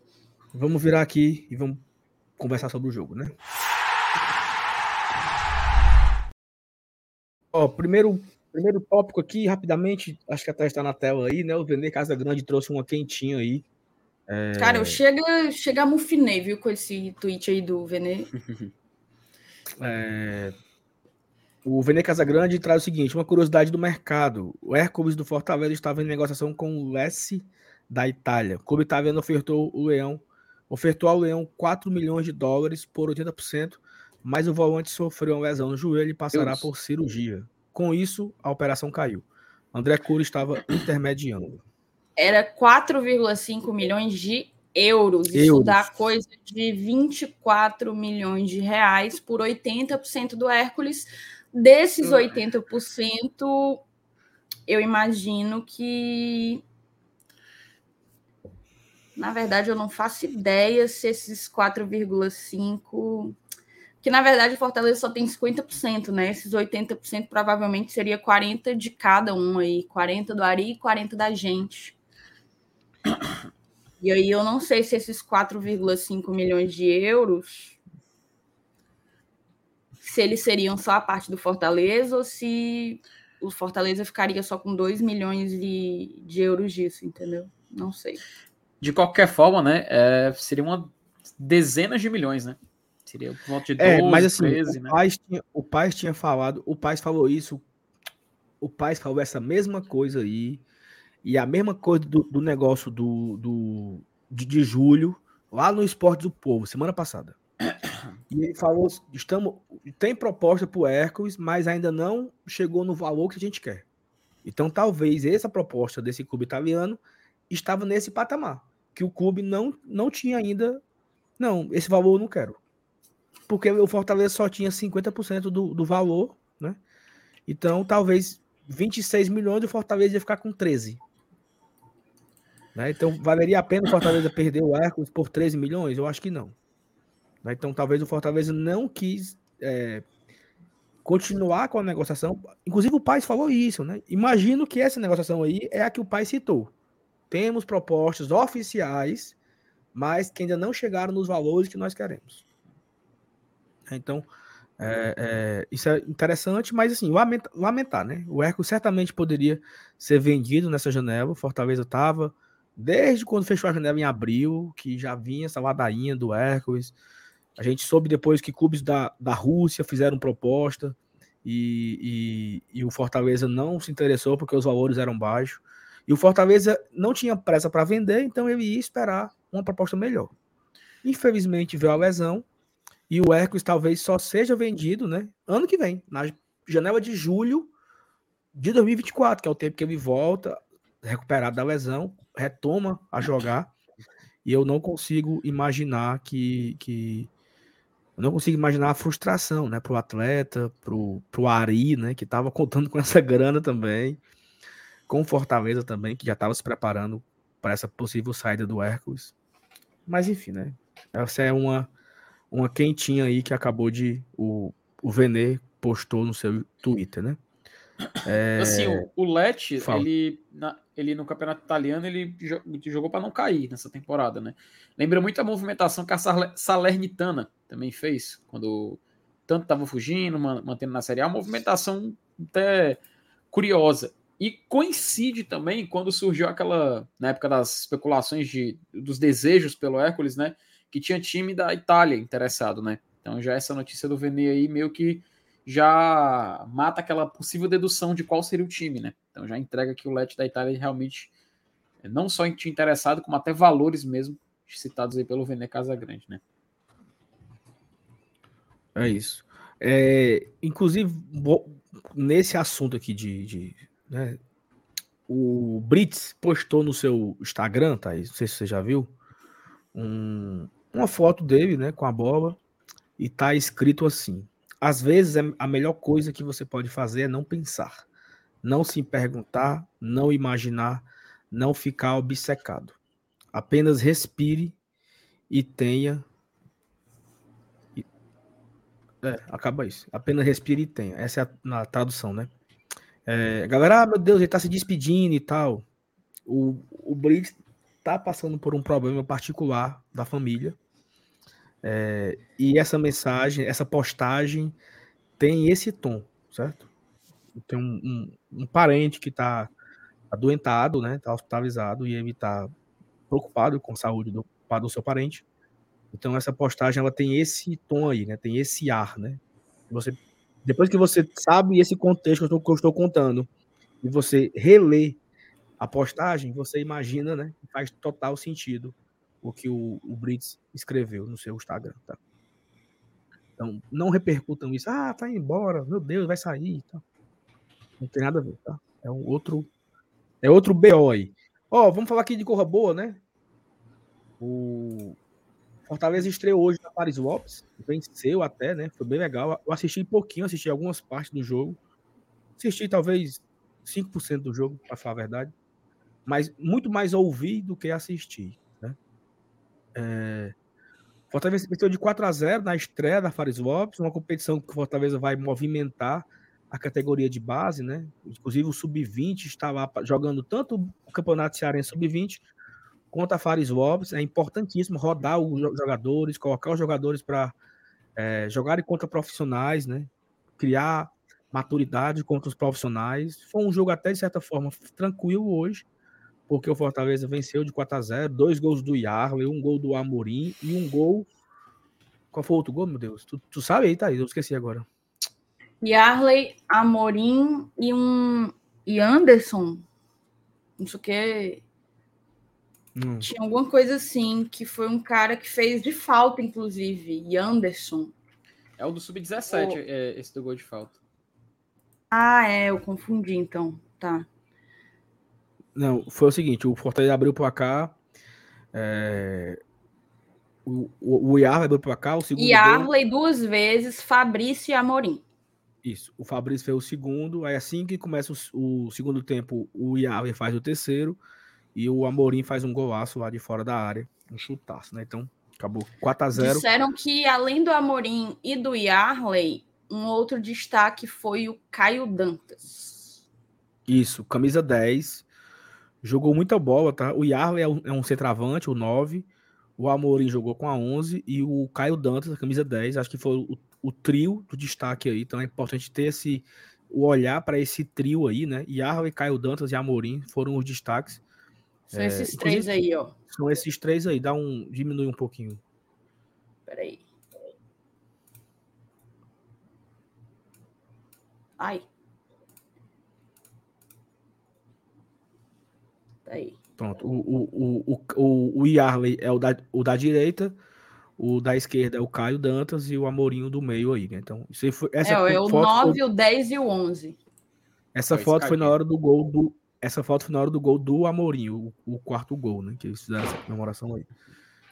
Então é isso, Fortaleza estreou bem, né? Vamos acompanhar, vamos ficar conseguindo assistir os jogos pela TV F, FCF TV. E quando for no final de semana, dá pra galera aí. Hoje, um jogo 3 horas da tarde, em plena quarta-feira. Nem todo mundo tem tempo para ir, né? Então, a federação também não, não ajuda pra galera comparecer nos jogos da Fares Lopes. Mas vamos aí aproveitar a, quando tiver um jogo no final de semana para a gente ir. É, temos um recado para dar agora, Thaís, é isso? Temos, sim, senhor, mas antes disso, vamos dar aquela viradinha marota.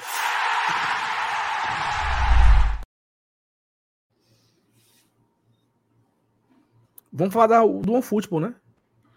Exatamente. Meu meu StreamYard aqui travou de um jeito que eu não estou nem me vendo na tela. Então, se vocês puderem pegar aí os recursos gráficos, eu agradeço. Estamos aqui no OneFootball, já na tela. O OneFootball, ah. todo mundo já sabe, o aplicativo que apoia o Glória e Tradição, já uma parceria que já tem mais de anos que nós estamos aqui junto com o futebol e é aquela coisa que a gente reforça todo dia, né? É, você que quer saber tudo sobre o Fortaleza, você não precisa nem seguir o Fortaleza no, nas redes sociais, né? Siga, né? Mas se você tiver o OneFoot, você vai ser notificado durante o dia inteiro sobre qualquer notícia que aconteça sobre o Fortaleza. Então você baixa o aplicativo pelo nosso link, tá? É importante que você baixe no link que está na descrição abaixo do vídeo. E aí você é encaminhado para sua loja de aplicativo, você baixa o aplicativo e coloca lá o Fortaleza como seu clube do coração. Meu amigo, é o dia todinho de notícias Sobre vai rolando feed, vai, vai, Felipe. Vai, vai Contratação. Contra... aí fala do, do, do Voivoda, fala. É, aí posta vídeo da TV Leão, Lion Academy. Quando tem a lesão, mas é tudo. Todas as notícias eles, eles compilam né, os, as, as, as postagens nos diversos sites e fazem um, um feed lá no OneFood para você saber tudo do Fortaleza. Mas não é só isso, né? Também tem notificações de gol, a galera que acompanha campeonatos pelo mundo inteiro, você é notificado quando sai um gol, quando sai é, escalação. Inclusive, você pode até acompanhar os lances, né, né Thaís? Exatamente. Na Sul-Americana são os lances ao vivo, tá? Uma novidade, não tão novidade assim, mas um recurso, mais um recurso que o OneFootball traz no seu aplicativo, os lances ao vivo. Assim que rola o lance, já entra lá para você poder reassistir, rever na palma da sua mão ali, viu um lance quer, quer, quer ver com mais detalhes e a transmissão na televisão não, não passou, vai lá no futebol que você consegue acessar, tá? Então, todos os lances ao vivo ficam disponíveis, melhores momentos do Brasileirão também você consegue ver no aplicativo. Então, assim, é realmente um lugar de muitos recursos para o torcedor do Fortaleza. Fica aqui o nosso convite, a nossa dica e vão pelo nosso link, tá tanto na descrição como eu acho que eu coloquei fixado, coloquei sim senhor, tá fixado no chat também para a galera que tá no chat, fixado no chat aí vocês vão e já baixa porque é de graça para Android e para iOS também, certo? Muito bem, vamos virar aqui, vamos continuar. Cadê? Cadê? Cadê? Cadê? Cadê? Cadê? Cadê? cadê? Ó, como nós conversamos sobre lá no começo da live, né, sobre a, o jogo do Cuiabá, né, esse jogo super importante do Fortaleza. Se eu não me engano, é o oitavo jogo em casa, né? Já fica quase na metade dos jogos em casa, né? Cada time tem 19. Vai ser nosso oitavo jogo, né? Vão ficar faltando aí 11 jogos em casa para acabar o campeonato. E o Fortaleza, né? Ele tem uma, uma, um aproveitamento em casa incrível. Né? São quatro vitórias e três empates, eu acho que é isso, né? Vencemos Fluminense, Vasco, Atlético Mineiro e Paranaense, empatamos com Inter, São Paulo e Bahia. Uma campanha muito boa, 15 pontos em casa, dos 23 que o Fortaleza tem no campeonato, 15 são em casa. Temos duas vitórias e três empates fora, é isso? Vencemos vencemos Cruzeiro e Curitiba, empatamos com Grêmio, Corinthians e Eita Grêmio, memória, Corinthians. Só. A gente, pode, a gente pode até colocar aqui, eu tô já no ponto aqui, se o Yard me ajudar, no BI, cara. BI do Fábio, tô aqui justamente aqui na página. O Internacional 2023. foi empate, não foi, não? Mas foi aqui. aqui Deixa eu botar aqui na tela. Pronto, botei, né? Ó, coloca 2023 e a gente seleciona Fortaleza. E aí a gente pode ver direitinho na filtragem aqui os jogos. Ó. Vamos lá, mandante. Vamos ver mandante do Fortaleza. Me ajudar aqui, tá travando muito. Pronto, aí, ó. Atlético Paranaense, então dá um pouquinho de zoom. Atlético Paranaense foi o último, né? Mas em ordem: Internacional 1x1, Fluminense 4x2, São Paulo 0x0, Vasco 2x0, Bahia 0x0, Atlético Mineiro 2x1 e Atlético Paranaense 1x0. Então a gente tem aqui três empates e temos quatro vitórias no desempenho em casa. Se a gente for olhar como visitante. 15 pontos aqui, em casa, né? É, 15 pontos. Se a gente olhar aqui como visitante, a gente tem ordem a vitória contra o Coritiba, empate com o Corinthians, empate com o Grêmio, derrota para o América Mineiro, derrota para o Botafogo, vitória contra o Cruzeiro e derrota para o Flamengo, tá? Então a gente tem aqui uma, duas vitórias fora, temos dois empates e temos três derrotas. Então são Cara, essa derrota fora. do Ameriquinha ainda me tira do sério, viu? Dói?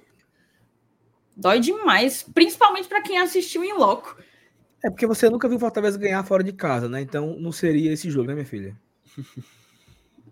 Olha, Saulo, tu tá muito arrogante para quem até o mês passado, até não. esse mês não tinha visto, viu?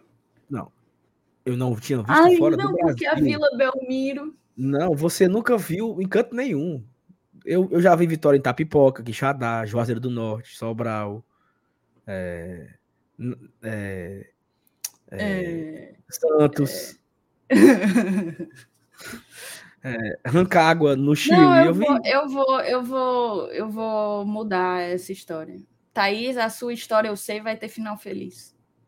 Mas assim, a gente tá numa, numa, numa campanha muito boa e a nossa. Felipe, por favor, é, vai aí na tabela, aí coloca mandante. Né? Vamos lá, Filtra tabela, a tabela como mandante. Mandante. O Fortaleza é o oitavo melhor mandante, com 15 pontos, né? Não é. É, tá aí entre os melhores mandantes, mas poderia até ser um pouco melhor, né? Porque temos três empates aí. Não perdemos nenhum, somos ao lado do é, Fluminense e Botafogo, os únicos invictos em casa, né? Nenhuma derrota ainda, graças a Deus. E eu coloquei como visitante, só para a galera ver o, o problema que nós enfrentaremos, né? Que o Cuiabá é o quinto melhor visitante do campeonato. Né? O Cuiabá tem 10 pontos. O Cuiabá tem mais pontos fora de casa do que em casa. Né? O Cuiabá tem 10 pontos, 3 vitórias fora de casa e não tem nenhuma vitória em casa. Acho que é isso. Bota aí, por favor, volta aí, pra gente confirmar o Cuiabá como mandante. Aqui embaixo. É, ele é o 18 ele tem uma vitória, o Cuiabá. Uma, ele tem seis pontos como mandante, uma vitória e três empates. E tem muitos pontos como visitante, né, Felipe? E essa vitória foi contra o Santos, cara, agora. 3 a 0 O Santos completamente destruído. E ele finalmente venceu em casa na, num jogo que, convenhamos, o Santos não conseguiu competir, cara. E aí o Cuiabá ele acabou fazendo o seu placar. Mas tirando essa partida que foi recentemente, ele não tinha vencido em casa ainda na Série A. Então, realmente, o, se o Cuiabá, até vou colocar aqui a tabela completa, né? Se o Cuiabá ele se sustenta fora da zona de rebaixamento, é por conta do que ele faz fora de seus domínios. E aí é, é onde a gente tem que tomar cuidado, né? Exatamente. E sim, essa, esse jogo contra o Cuiabá, ele tem é, algumas coisas legais, né? Por exemplo, o Fortaleza vai chegar no seu décimo. Na, agora, por favor, é, desfiltra todo mundo aí, desfiltra aí. Né? Não, já, já tá, né? Já tá em sétimo, né? É. Sobe aí, por favor. Fortaleza é o sétimo colocado com 23 pontos. Na décima, décima, quinta, décima quarta rodada, né? Iremos para a décima quinta rodada. E aí já tem uma coisa super legal, né? Um, um temperinho a mais para esse jogo contra o Cuiabá. Felipe, por favor, Fio, bota em edição e coloca todas.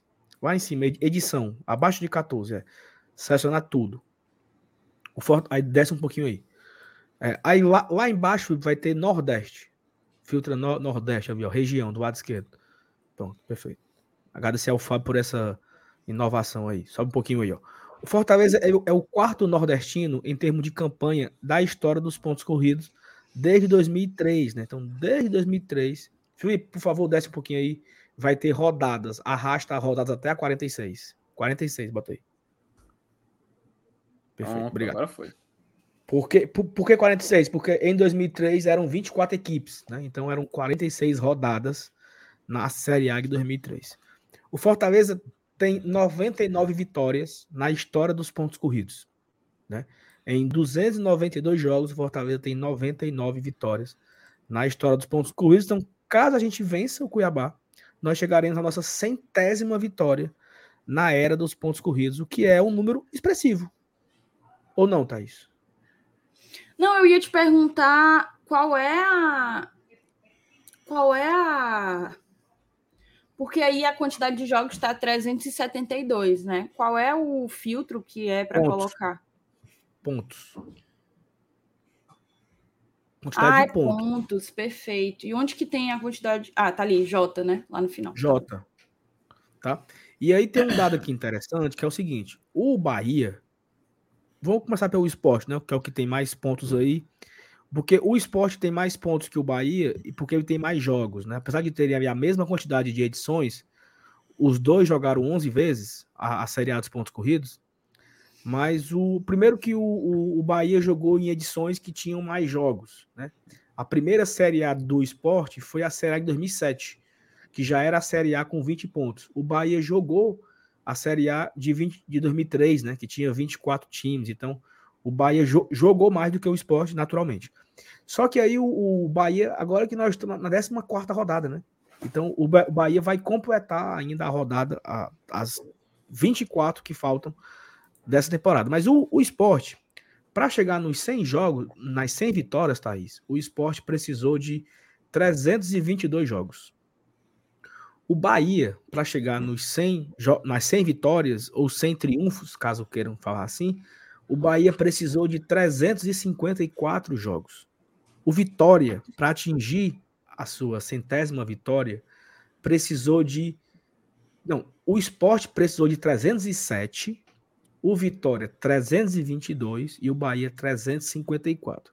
E o Fortaleza pode atingir essa marca de 100 vitórias com 393 jogos. E né? o então, assim, Ceará, assim, Fortaleza... Não, o Ceará só tem 72 vitórias em 266 jogos. É, não. Então, assim, mesmo que eles subissem e ganhassem eles 28, tinham que né? ganhar né? praticamente 4, 34. 17. Eles precisariam ganhar 34. Na verdade, não dá, né? Não dá de jeito nenhum para alcançar, porque se ele, para eles meterem 100 vitórias, eles precisariam de 28 vitórias, não é isso? Uhum. 27 vitórias. 28, não, 28. Mano, 72? 28. 28. 28. E 266 então, mais 28 não já passa, né? Para vocês terem ideia, o Flamengo de 2019, que fez 90 pontos, venceu 28. Só para ter noção. Teria que fazer uma campanha igual do Flamengo do Jorge Jesus para poder chegar a 100 vitórias. Mas tá aí, tem um, uma coisa interessante aí, que é o aproveitamento, tá? É, tem lá a coluna ali, né? A porcentagem. Hum. O, o Fortaleza tem um aproveitamento de 42%.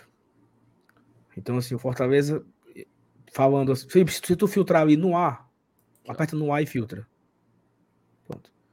Fortaleza é a equipe nordestina que tem o melhor aproveitamento na, na era dos pontos corridos. Né? Então, assim, ele faz mais pontos com menos jogos a grosso modo é isso, né?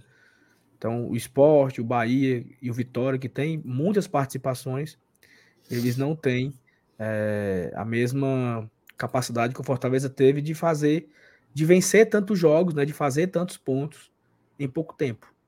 Né? Se você olhar aí, ó, o, o Fortaleza, o, como eu falei, né? O Bahia precisou de 354 jogos. Né? Se o Fortaleza venceu o Cuiabá e atingiu o objetivo dele, que seria em 293 jogos, seria aí em é, 62 jogos a menos que o Bahia precisou. Isso é nada menos do que duas edições da Série A. Né? Então, é muita coisa que o Fortaleza consegue fazer. E isso prova o protagonismo do Fortaleza. Porque é a equipe nordestina que fica entre os 10, é a equipe nordestina que foi para a Libertadores duas vezes. Né? Então, assim, é de fato, falando exclusivamente, tá? Estou falando exclusivamente da era dos pontos corridos, que é a atual, atual, o, atual, o atual formato do Brasileirão, há 21 edições, né? desde 2003 que nós temos essa edição. Em 2003 foram com 24 equipes e foi diminuindo até chegar em 20 em 2006, então já temos aí 17 anos que são 20 equipes, mas pontos corridos desde 2003 são 21 edições. O Fortaleza é o grande protagonista da região. É o time da região que consegue fazer o que ele tem feito. Né? Ele não apenas só joga. Eu, eu lembro quando o, o, o, Náutico, né, o Fortaleza, só tinha três edições de pontos corridos e a torcida do Náutico se vangloriava porque tinha cinco. Mas o que, que diabo o Náutico fez em cinco edições? O que, que o Náutico fez de relevante em cinco participações na Série A. O Ceará tem sete edições na, na era dos pontos corridos. O que, que o Ceará fez de relevante nessas sete edições de pontos corridos? Talvez 2010 e 2020 o Ceará não brigou para cair. Mas em todas as outras, ou ele escapou ou ele caiu. Escapou nas últimas ou ele caiu. Fala. Isso aí do Náutico, Saulo, eu sempre bati nessa tecla, sabe? Porque, meu amigo, eu entendo quando, quando o torcedor vai discutir. Eu entendo quando a gente vê briga de torcida, de bate-boca internet. Eu entendo quando o cara fala que ah, a torcida tal tá sendo arrogante tal. Cara, beleza. Eu entendo quando o cara tem um motivo para ele ser arrogante. O que eu não entendo é o torcedor quando não tem motivo ele ser, sabe? E por muitas vezes, durante desde o retorno do Fortaleza Série A, nesses debates de torcida e tudo mais, eu percebia, principalmente vindo dos torcedores de outros clubes do Nordeste, e assim, me refiro a todos os outros, né, incluo até nosso rival também nessa, uma discussão onde faltava argumento, sabe? Onde ele, onde ele se colocava numa posição onde faltava algo que comprovasse isso. Você citou o exemplo do Náutico. O Náutico ele tem uma ótima campanha de Série A em 2012, por exemplo. Mas em 2012, cara, o Náutico foi o quê? Salvo engano, 12 º 11 colocado. Ele não foi a primeira página. Da mesma forma, que nosso rival Ceará, cara. É, eu, eu entendo o torcedor que se, se exalta bastante para ressaltar a, gran, a grande campanha da Série A 2020, onde terminou em 11 colocado, cara. Fortaleza também. Assim, eles no ano seguinte também foram 11 colocados. Por que, que não é tão citado 2021, por exemplo?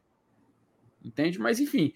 Inclusive, para mim, 2021 foi até um ano que o Ceará foi mais competitivo. Mas tudo bem, isso é, isso é questão de opinião. E aí vai para cada um. Agora, cara, o que não pode ser questionado é o fato do Fortaleza estar, sim, sendo o melhor clube do Nordeste ultimamente, cara. E não é arrogância dizer. São os números que comprovam isso, tá? E enquanto a gente comenta aqui, o Grêmio empata lá na Arena do Grêmio. Uma pena, né? Já afinal a gente está querendo que o nosso querido BBMP passe de fase. Mas enfim. É...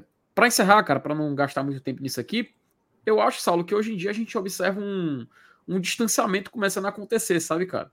E assim, pro ano que vem, muito, prova muito provavelmente a gente vai ver o esporte voltando para a Série A. O esporte faz uma campanha muito sólida na Série B.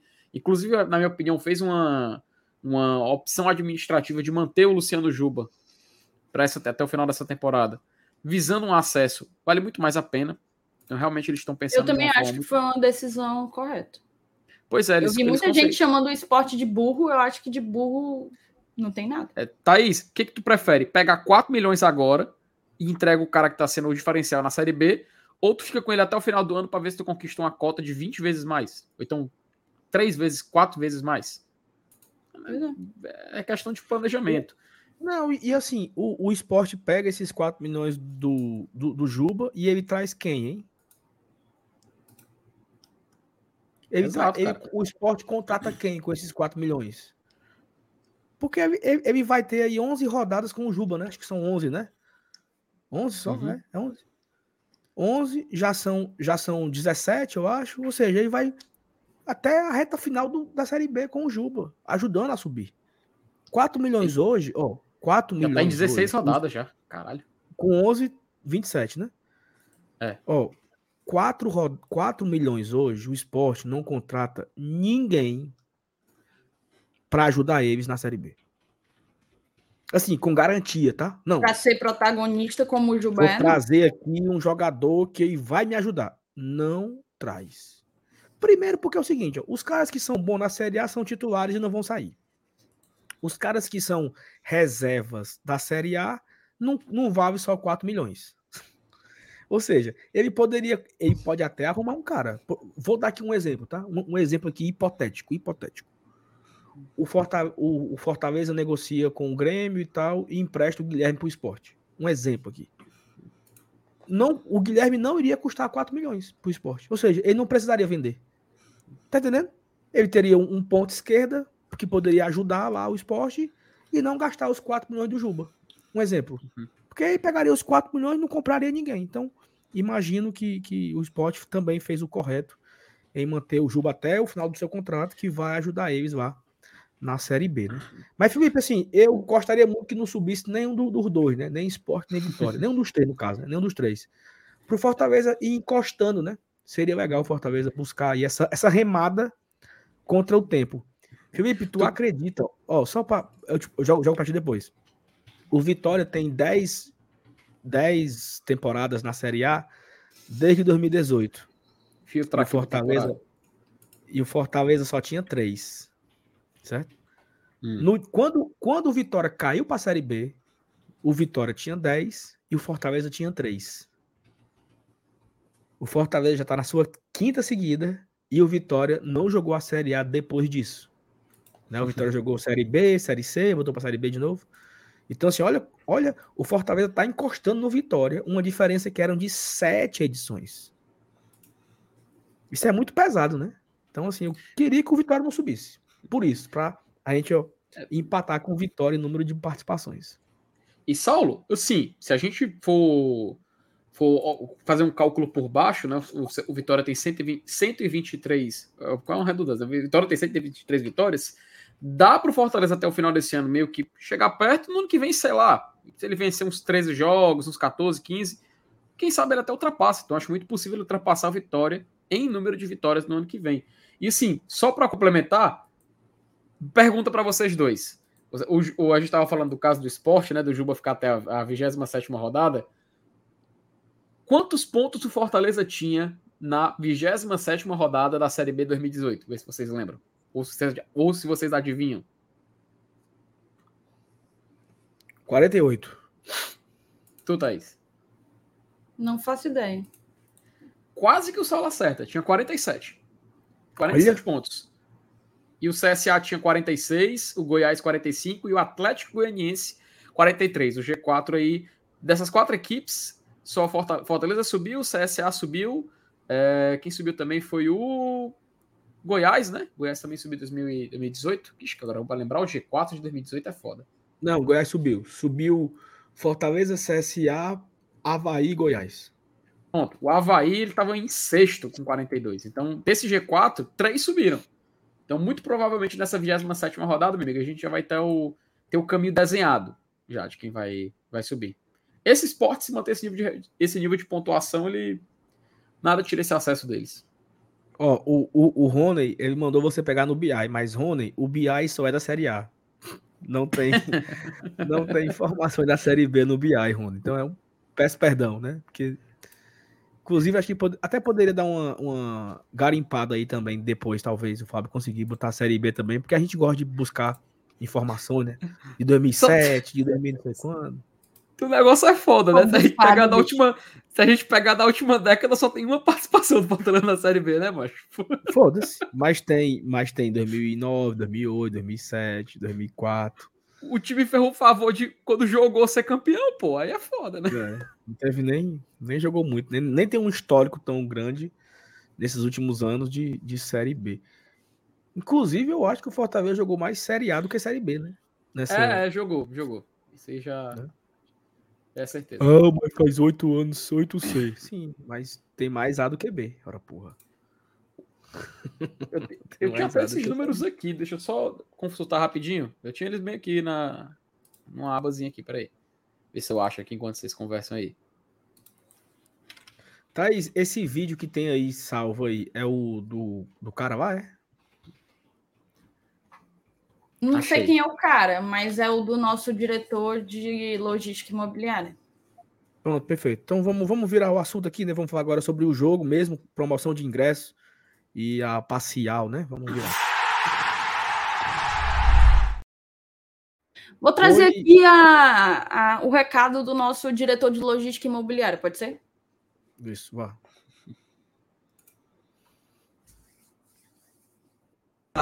Um imóvel único, localizado no Passaré, com ampla área de lazer e estacionamento. Tudo isso a partir de 20 reais. Vamos alugar um triplex no G6 do Brasileirão, Fortaleza e Cuiabá, neste domingo, 16 horas.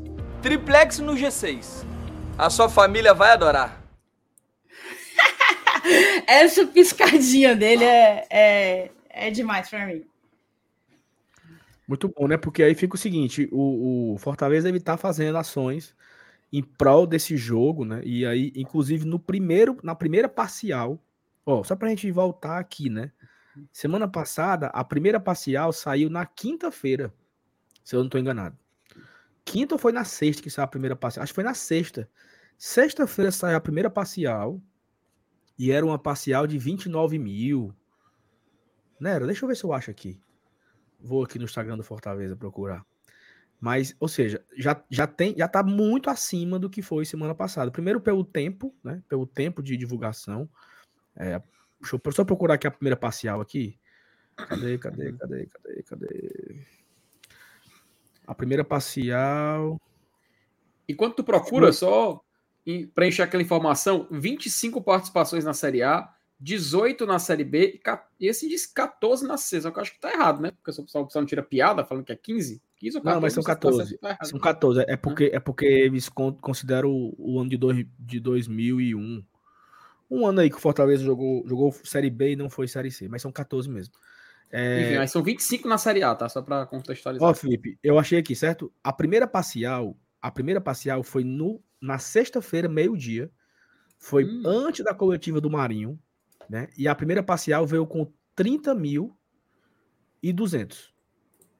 Ou seja, dois dias depois e apenas 4 mil a mais. Então essa parcial ela vem na quarta-feira, inclusive vou colocar aqui na tela. Essa parcial vem na quarta-feira e já vem com 26 e 300 mil. Então ela está muito acima do que foi a parcial da semana passada, né? Dois dias antes, já assim. E esses números aqui são os números de até meio-dia de hoje. Então, check-ins foram feitos de tarde, vendas de ingresso foram feitas à tarde. E lembrando, tá? Tem ingresso promocional para Superior Norte.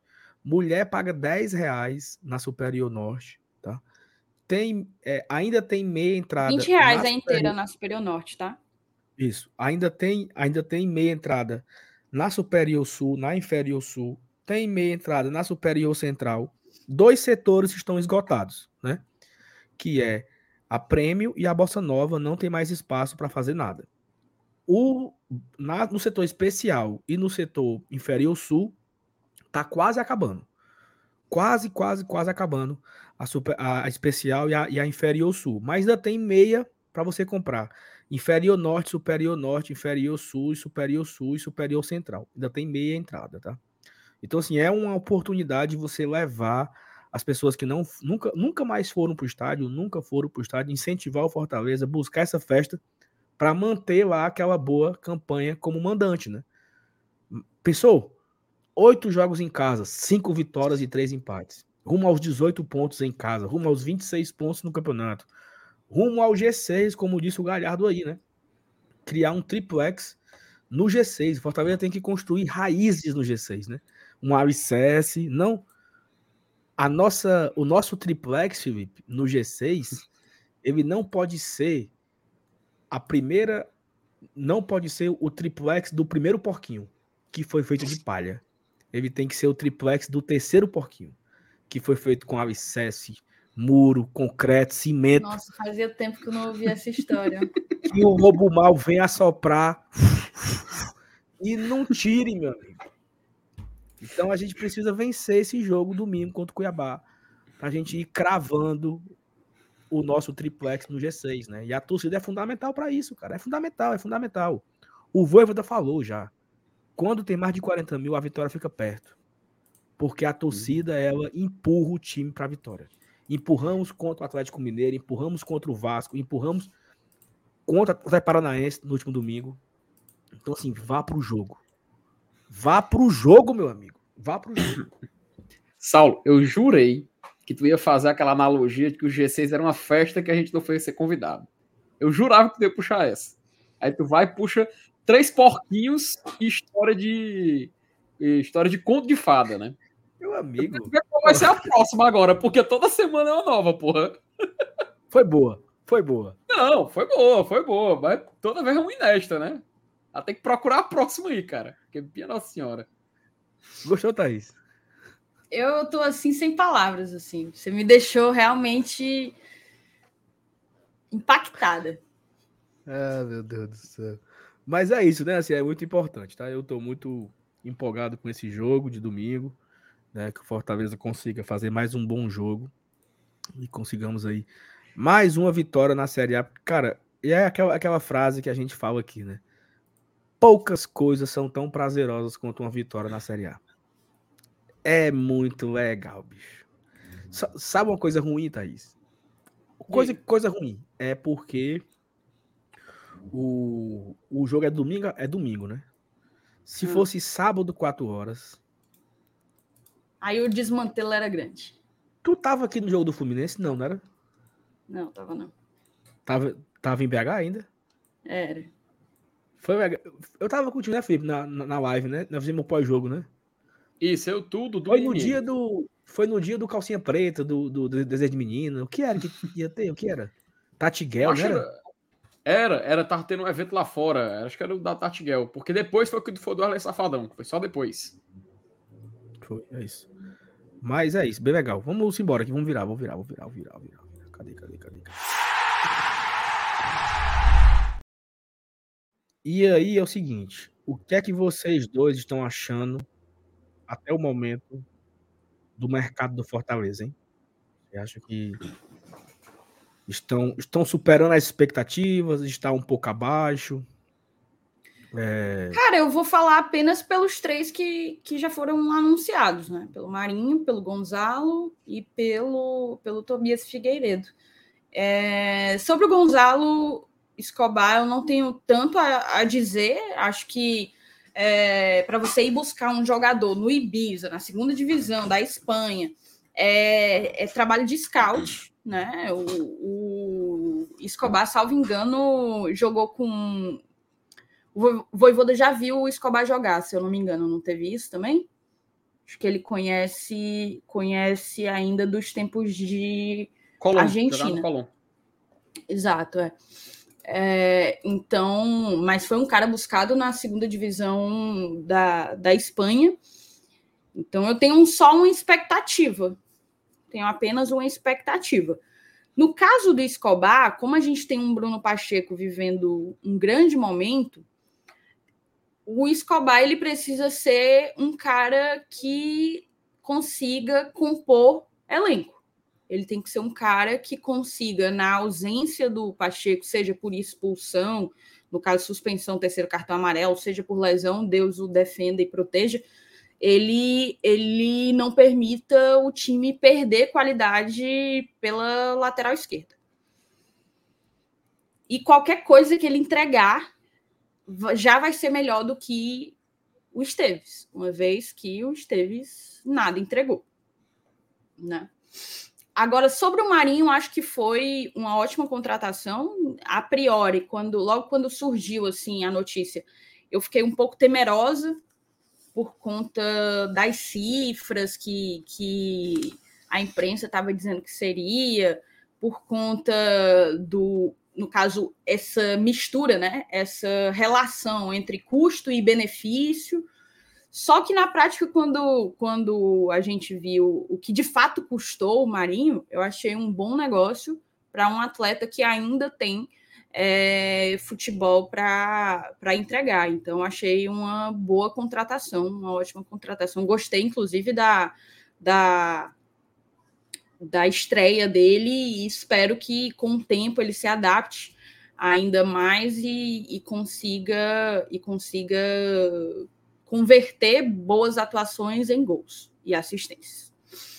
No caso do Tobias Figueiredo, eu achei um movimento interessantíssimo. Interessantíssimo. Me surpreendeu. O Saulo está perguntando, o Saulo Avelar, ele está perguntando se a gente já viu o Pablo Escobar. Eu nunca. Não, pera. Pablo Escobar jogar. É, eu acho que ele perguntou se a gente já viu o Gonzalo Escobar jogar. Eu nunca vi o Gonzalo jogar, certo? É, nunca vi. Por isso que eu falo que o que eu tenho em cima dele é expectativa apenas pela, pelo que o Voivoda, pelo que o pai disse que o Voivoda enxerga no atleta e pelo movimento de scout que foi feito para trazer. No caso do Tobias Figueiredo, eu também nunca assisti, nenhum jogo. Não vou aqui, não vou aqui é, ficar pagando de conhecedora do futebol para poder passar uma informação que eu li em site de, de, de estatística, não, tá? Eu vou, eu não assisti nenhum jogo do, do, do Tobias Figueiredo, mas eu achei um movimento interessantíssimo por ser um cara que teve uma, uma formação em uma base tradicionalíssima de Portugal, é, por ser um cara que jogou por muitos anos no futebol inglês. A segunda divisão do futebol inglês ainda é um campeonato, é, em termos de parâmetro técnico, muito acima da média. Então, é um cara que já está há seis anos, inclusive um desses anos, como um jogador importante no Nottingham Forest que, que conquistou o acesso, né? E para além de tudo isso, fazia muito tempo que eu não usava essa expressão, que minha característica. Para além de tudo isso, eu, eu vejo nele muito potencial, uma idade que ainda tem muita lenha para queimar e, e gostei muito, achei muito ousada, assim, se você olhar os comentários de outros torcedores de outros times sobre a, a movimentação do Fortaleza, a enorme maioria é, parecia achar surpreendente o movimento que o Fortaleza tem, fez, né? Então, assim, me chamou a atenção você trazer um, um, um, jogador com tanta experiência em competições em países muito tradicionais do futebol europeu. Então, em cima dele eu também tenho expectativa, mas no caso dele eu achei um movimento até mais ousado do que o Escobar, porque o Escobar já era um jogador que o Voivoda conhecia. É, e aí, assim, o Tobias, né, como você falou, é um cara ainda jovem, né? Fortaleza fechou com ele um contrato de três anos. É, pelo menos é o que foi anunciado na informação do Fortaleza. Não temos ainda informação quando o Tobias chega, né? Inclusive eu andei caçando essa informação. E é assim. Só um, só um ponto aqui. O, o David Carneiro ele colocou: ambos são apostas. Não dá para gerar expectativa. É justamente por serem apostas que o que eles geram é expectativa. Se não fossem apostas, eles seriam certezas. Então, eles não gerariam expectativas, eles, eles gerariam certezas. Eu tenho a expectativa de eles, enquanto apostas e bons movimentos de mercado rendam em campo. É justamente por serem apostas que eles geram, pelo menos em mim, não sei em vocês, expectativa. Pode seguir, Saulinho. Porque se fosse uma certeza, ou é certeza que é ruim, ou é certeza que é bom. Ou é certeza que não vai jogar nada, ou é certeza que vai jogar muito. Eu acho que toda contratação, ela passa por. Ela tem um, um ar de aposta. Toda. Uhum. O Marinho é uma aposta. O Marinho é uma, é uma, uma, uma aposta conhecida. O Tobias é uma aposta em um cara de um outro mercado, uma, uma, aposta em um jogador europeu que jogava uma outra competição e vem pela primeira vez jogar fora da Europa. É uma aposta. Como foi, uma, como foi feita uma aposta no. E aí eu não, não, é, é nem, não é nem quero dizer os, os acertos, mas assim, foi feita uma aposta em, em recuperar o Otero, foi feita uma aposta em recuperar o Lucas Lima, foi feita uma aposta no desconhecido Fabrício Baiano. Foi feita uma aposta no desconhecido Lucas Sacha. Foi feita uma aposta no jogador que estava extremamente esquecido no Canadá, Caio Alexandre. Foi feita uma aposta no Thiago Galhardo, que vinha de uma temporada bem ruim na Espanha. Toda contratação é uma aposta. Ela passa por uma aposta. Porque você não tem garantia. Eu acho que nenhum jogador você tem a certeza. Eu acho que, por exemplo, o Inter Miami, ele não tem muita certeza se o Messi vai render. Não, aí tu aloprou, né?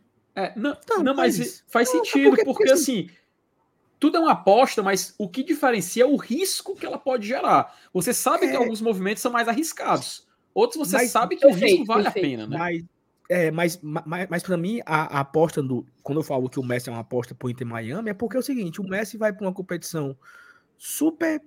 É, como é que fala assim? Abaixo, né? Pode falar é, desprestigiada, talvez? Desprestigiada. E eu não sei se ele vai ter a, a, a, a gana de querer jogar. Sabe? Qual, qual, é, qual é, o Messi deu uma, uma, entrevista falando assim: ah, não, eu vou jogar o meu melhor. Vou... Mas quem garante que ele vai jogar de fato o melhor dele? Então é uma aposta. Ele pode fazer, talvez, o, o mínimo do Messi. Tu acha que o Luceiro foi uma aposta ou uma certeza? Mas eu acho que foi uma aposta muito ousada até. Tu acha? Não, eu acho que o Luceiro foi, foi uma contratação não, foi um grau altíssimo de certeza. É, assim, foi uma aposta onde o risco para dar errado, a gente pode dizer que era baixo, né? O risco para dar errado. Pronto. é, é um cara aí... de muita qualidade, né? O cara que Pronto. a gente sabia que, que, ele tinha muita chance que, de funcionar. Só que, só que quando eu falo que é uma aposta até alta, quando eu falo alta, eu não falo nem a aposta do jogador em si, eu falo em todo o contexto que ele traz. Ah, ele não, a negociação, confusão. mas aí são outras coisas, né? Não, mas, mas isso entra dentro do, do fuzuê, porque ele, trou ele traz uma confusão com o Colo-Colo, uma confusão com a FIFA, altas cifras, e ele não rende. Então você, sabe? Então, assim, é uma aposta alta. Porque você brigou, teve confusão, teve briga, o, o cara é estrangeiro, pode não, o cara pode não se, adap se adaptar, e aí de repente ele vai lá e não funcionou. Né? Porque o jogador tem. Thaís, ó, eu nunca esqueci, cara. Eu nunca esqueci. Eu acho que você. Informação, claro... só te interromper, mil desculpas. Tá. É porque nós teremos damas e caballeros, nós teremos penalidades em Porto Alegre, tá? Pode seguir, Saulinho. Ó, você vai lembrar, o Felipe vai lembrar certeza, a galera do chat vai lembrar. Dezembro de 2017, após o Fortaleza anunciar os Rogério Ceni, o Fortaleza anunciou duas contratações. Alain Mineiro e Alípio. A torcida Fortaleza, ela ficou enlouquecida. Porque o que esses caras, o que esses dois jogaram na Série B de 2017, Alain Mineiro era o sonho de consumo de Fortaleza. E assim, era o sonho de consumo, foram lá, pagaram luva, salário alto e tudo mais. Não fizeram a devida aposta, né? E os dois não renderam absolutamente nada, cara. Nada, nada. Assim, não teve. Não, mas o Alô Mineiro ajudou. Não, não teve nenhuma ajuda. Alô Mineiro e Alípio, eles foram dois completos inúteis em 2018. O Alípio conseguiu ser reserva pro Pimbinha. O Alípio conseguiu ser reserva pro Léo, Léo, Léo, Léo, Léo, como é o nome do cara da Léo Natel, Léo Natel. Léo Natel, porra. O Alain Mineiro pegou banco para ninguém, porque nem, nem, nem titular tinha.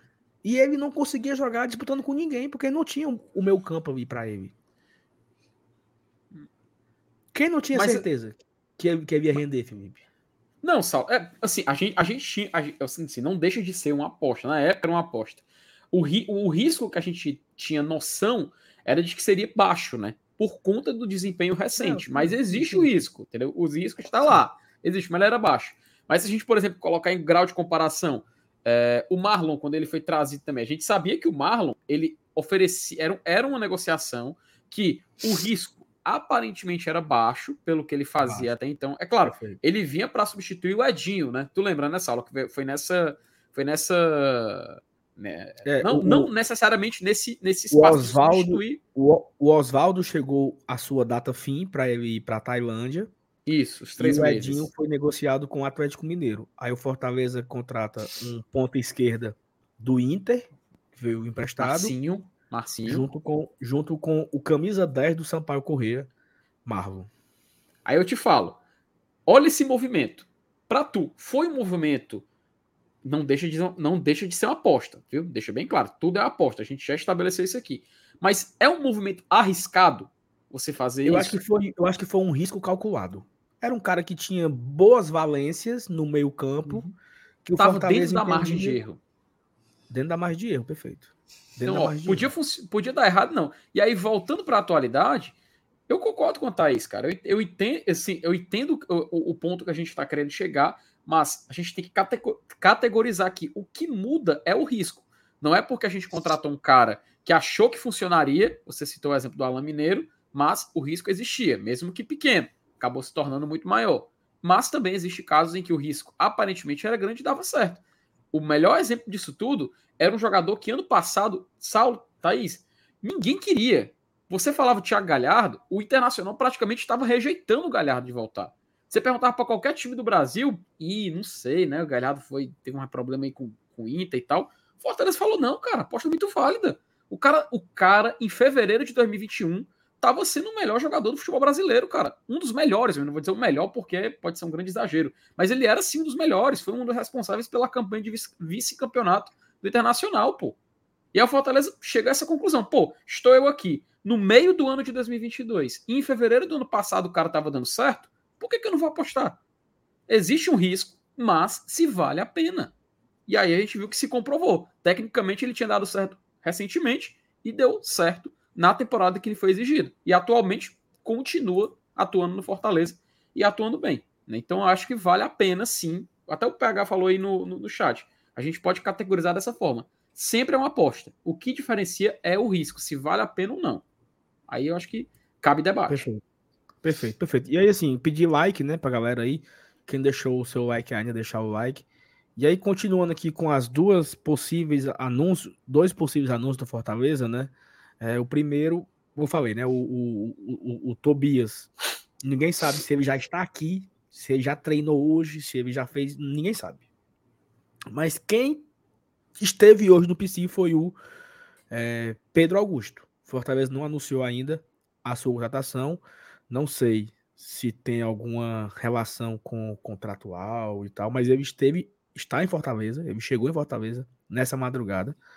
É, esteve no PC hoje. Eu não sei os trâmites, né? Se o Fortaleza tá fazendo exame, tá vendo contrato, se vai fazer testes, ou se. Não, não sei o, o, o motivo, mas o Pedro Augusto deverá ser anunciado é, em breve, né? Aparentemente deve ser anunciado como mais um volante do Fortaleza. Coloquem na tela, por favor. E assim, eu vi muita gente falando que ele, inclusive um, um comentário que teve assim, né? Ah, um, o, o, ah, teve agora, né? O Escobar veio da segunda divisão da, da, da, da Espanha, o Tobias da segunda divisão da Inglaterra e o Pedro da segunda divisão de Portugal. Claro que a segunda divisão de Portugal é, é uma, a liga mais fraca dessas três segundas divisões aí, né? A, a, a mais forte é a divisão da Inglaterra, inclusive o Fortaleza comprou o atleta, adquiriu os direitos diante do Hull City, né? Hull, Hull City. O, o, quem é o outro lá? O Escobar. É, imagino que ele veio. É, não, é de, não sei se foi de graça, mas ele veio em fim de contrato, né? Terminou o contrato dele lá no, no Ibiza e ele veio para Fortaleza. E o Pedro é um contexto parecido, né? O Pedro foi vendido pelo São Paulo em 2019. O, o Pedro é o menino da base do São Paulo. É, perdeu espaço. O São Paulo emprestou ele para o São Bento. Naquele, naquela Série B, de 2018, ele estava naquele grupo do São Bento, acabou que ele não é, foi, nunca jogou, certo? E aí, durante aquela Série B, ali, alguns meses depois, ele foi emprestado para uma equipe de Portugal, naquele mesmo 2018, e ele terminou a temporada de 2019, né, que é 18, 19, terminou em junho de 19 nessa equipe de Portugal. Ele volta para São Paulo, terminou o empréstimo, volta para São Paulo, e aí o Tom dela faz uma proposta e compra o Pedro do São Paulo em 2019 com um contrato de quatro anos. Então o Pedro tinha 22 anos, era um jovem brasileiro, um volante de 22 anos e foi vendido para o Tom dela em 2019. E aí ele jogou quatro temporadas lá no Tom dela. Dessas quatro temporadas, três foi primeira divisão. 19 20, aí veio a pandemia e tal, 20 21 e depois 21, 22. Na temporada 21, 22, o time foi rebaixado para a segunda divisão. Então ele cai para a segunda divisão, como tinha contrato, permaneceu na equipe e jogou esse essa temporada atual agora a segunda divisão, jogou 22, 23 a série B lá de Portugal e o Tondela não foi bem nessa temporada. Terminou em 11º lugar, se eu não me engano, e não conseguiu o acesso. Como terminou o contrato dele e ele tinha um contrato de um salário muito alto para os parâmetros lá do Tondela de primeira divisão, eles entenderam que não iriam mais renovar o contrato dele. Inclusive, o empresário do, do atleta já tinha interesse em colocar ele em uma equipe do Brasil, é, por entender que ele já estava querendo voltar para o Brasil, ficar mais perto da família e tal. E aí o Fortaleza se viu no meio dessa oportunidade que surgiu de trazer o Pedro, um volante. A grande dúvida aí é se já se negociava com esse rapaz ou se a negociação se deu pós lesão do Hércules. Imagino que não dá, não dá tempo. O Hércules se quebrou domingo, 8 da noite, e não daria tempo o Pedro estar em Fortaleza na quarta-feira de manhã. Né? Então, sendo racional, não foi a lesão do Hércules que motivou a, a vinda do Pedro. Então, você né? acha Talvez... que isso é um indicativo de que pode vir um outro meio-campista? Ou já tinha-se a certeza que o Hércules seria vendido. Já estava no planejamento, então. Já estava no planejamento que o Hércules iria sair e chegou essa, essa oportunidade do mercado e falou: bom, o Hércules vai sair, vamos garantir já mais um volante. Se o Hércules não sair, ficamos com um a mais. Se o Hércules sair, já temos uma pessoa para repor o, o setor. Né? Então, o, esse é o, o perfil do Pedro Augusto, né? Assim, em termos de características é, é, financeiras, assim, né? Características específicas do cara, né? Mas o Felipe tem mais alguns detalhes aí, Felipe, né, Felipe, do, do SofaScore? Apresenta aí. Isso. Apresentar aqui rapidinho aqui o Pedro Augusto, uma biografiazinha rápida dele aqui.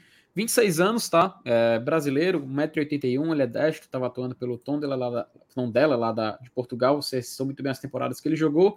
E aqui, Saulo, peguei aqui o mapa de calor dele das três últimas temporadas é, que está jogando. Em 2022-23, eu já vou explicar por que está reduzido porque no SofaScore ele só computou em duas partidas, tá? Ele jogou muito mais, óbvio, mas ele só computou duas partidas aí é um, um erro do site, mas não, não, você não, pode ter uma noção. Eu, eu, tenho uma, eu tenho uma explicação. É porque é o seguinte. Opa. 22 23, ele só considerou as duas partidas da Copa. Ele não ah, pegou nenhuma informação da Liga não, da Série B. No caso, não, no caso, eu peguei lá, Liga Profissional 2, entendeu? Aí ele só tava computando esses dois jogos, sabe? Ele tinha ah, uma tá. Liga Profissional 2, mas de qualquer forma eu coloquei só por, por voto de consciência mesmo, mas por 21 e 22 a gente consegue ter uma noção de como funciona, né? Realmente ele ocupa muito bem esse espaço do meio, e 21 e 22 inclusive a gente pode ver essa proeminência defensiva muito grande, e é interessante a gente comparar também, Saulo, até coloquei aqui alguns numerozinhos dele, aqui são os números dele em 22 e 23, como falei, o SofaScore não colocou muita coisa, basicamente só os, os partidas jogadas, 29, ele tem uma minutagem de 80 minutos, ou seja, ao, praticamente o jogo inteiro. É, fez um gol nessa última temporada, para um volante meio campo interessante, levou oito amarelos e um vermelho. Só que a, os dados mais completos a gente pode ver em 21, 22, tá? Pode ficar um pouco pequeno para quem está acompanhando, mas a gente faz uma leiturazinha rápida. Ele jogou na temporada 21, 22, que é a última que ele jogou na primeira divisão. 29 partidas, em 24 foi titular tinha uma minutagem de 69 minutos, e por uma vez ele foi eleito simulação da semana do campeonato. É, alguns números ofensivos dele, ele fez dois gols, é, gol, gols, por, gols por partida 0.1, um dado interessante, finaliza, finalização por jogo 0.4, é, conversa, aí é, alguns números assim que sinceramente não interessa muito, gol de pênalti, gol de falta, zero e tudo mais. Se a gente passar um pouco para passe, fica interessante, ele tem passes certos por partida, uma, números de mais de 80%, também de passe do meio campo 86%, passos para o ataque 74 de acerto. Tudo assim, acho muito interessante esses dados porque mostra que ele é muito participativo. Algumas uh, estatísticas defensivas e aqui outras referentes a dribles e a faltas. Também é interessante. E aqui eu acho que acaba aqui o trabalho que a gente fez. Mas basicamente só um resuminho, só para não ficar em branco aqui quando a gente falar do Pedro, para trazer essas informações e números que, querendo ou não, serve para enriquecer aqui o nosso debate. E aí, Felipe, um dado importante que você trouxe aí é que é um cara que joga, né? Ele fez 38 jogos em, nessa temporada 22-23. Desses 38 jogos, 36 ele foi titular. Né? Então, assim, ele foi o titular em 36 jogos dessa última temporada. Então, é um cara que vem é, é, jogando, né? vem ativo. Né? Não é aquele cara que está lá na, na reserva da segunda divisão de Portugal. Não, é um titular, titular do time, sabe? Um titular que joga todo jogo, que tem aí uma possibilidade de ajudar, né? Já chega, já chega no ritmo, né? Não chega, ah não, ele não joga desde o ano passado. Não, não, não é muito bem isso que vem acontecendo com o Pedro. Então fica aí a expectativa do anúncio, esperar quando o Fortaleza vai anunciar. O outro jogador, né, também por último e não menos importante, que é o mais um boato do momento, que é o Imanol Machuca, né? Machuca, Inclusive, teve, teve vídeo no canal hoje, Felipe também trazendo detalhes sobre o jogador. Já até mostramos no começo da live algumas situações sobre ele. É, existe uma expectativa muito, muito alta né, sobre esse jogador, não pelo Fortaleza, mas sobre o mercado. Né? É, equipes da MLS buscam ele, equipes da Europa buscam, até na própria Argentina. Né, tem equipes que estão é, brigando e tentando trazer, contratar o, o Imanol.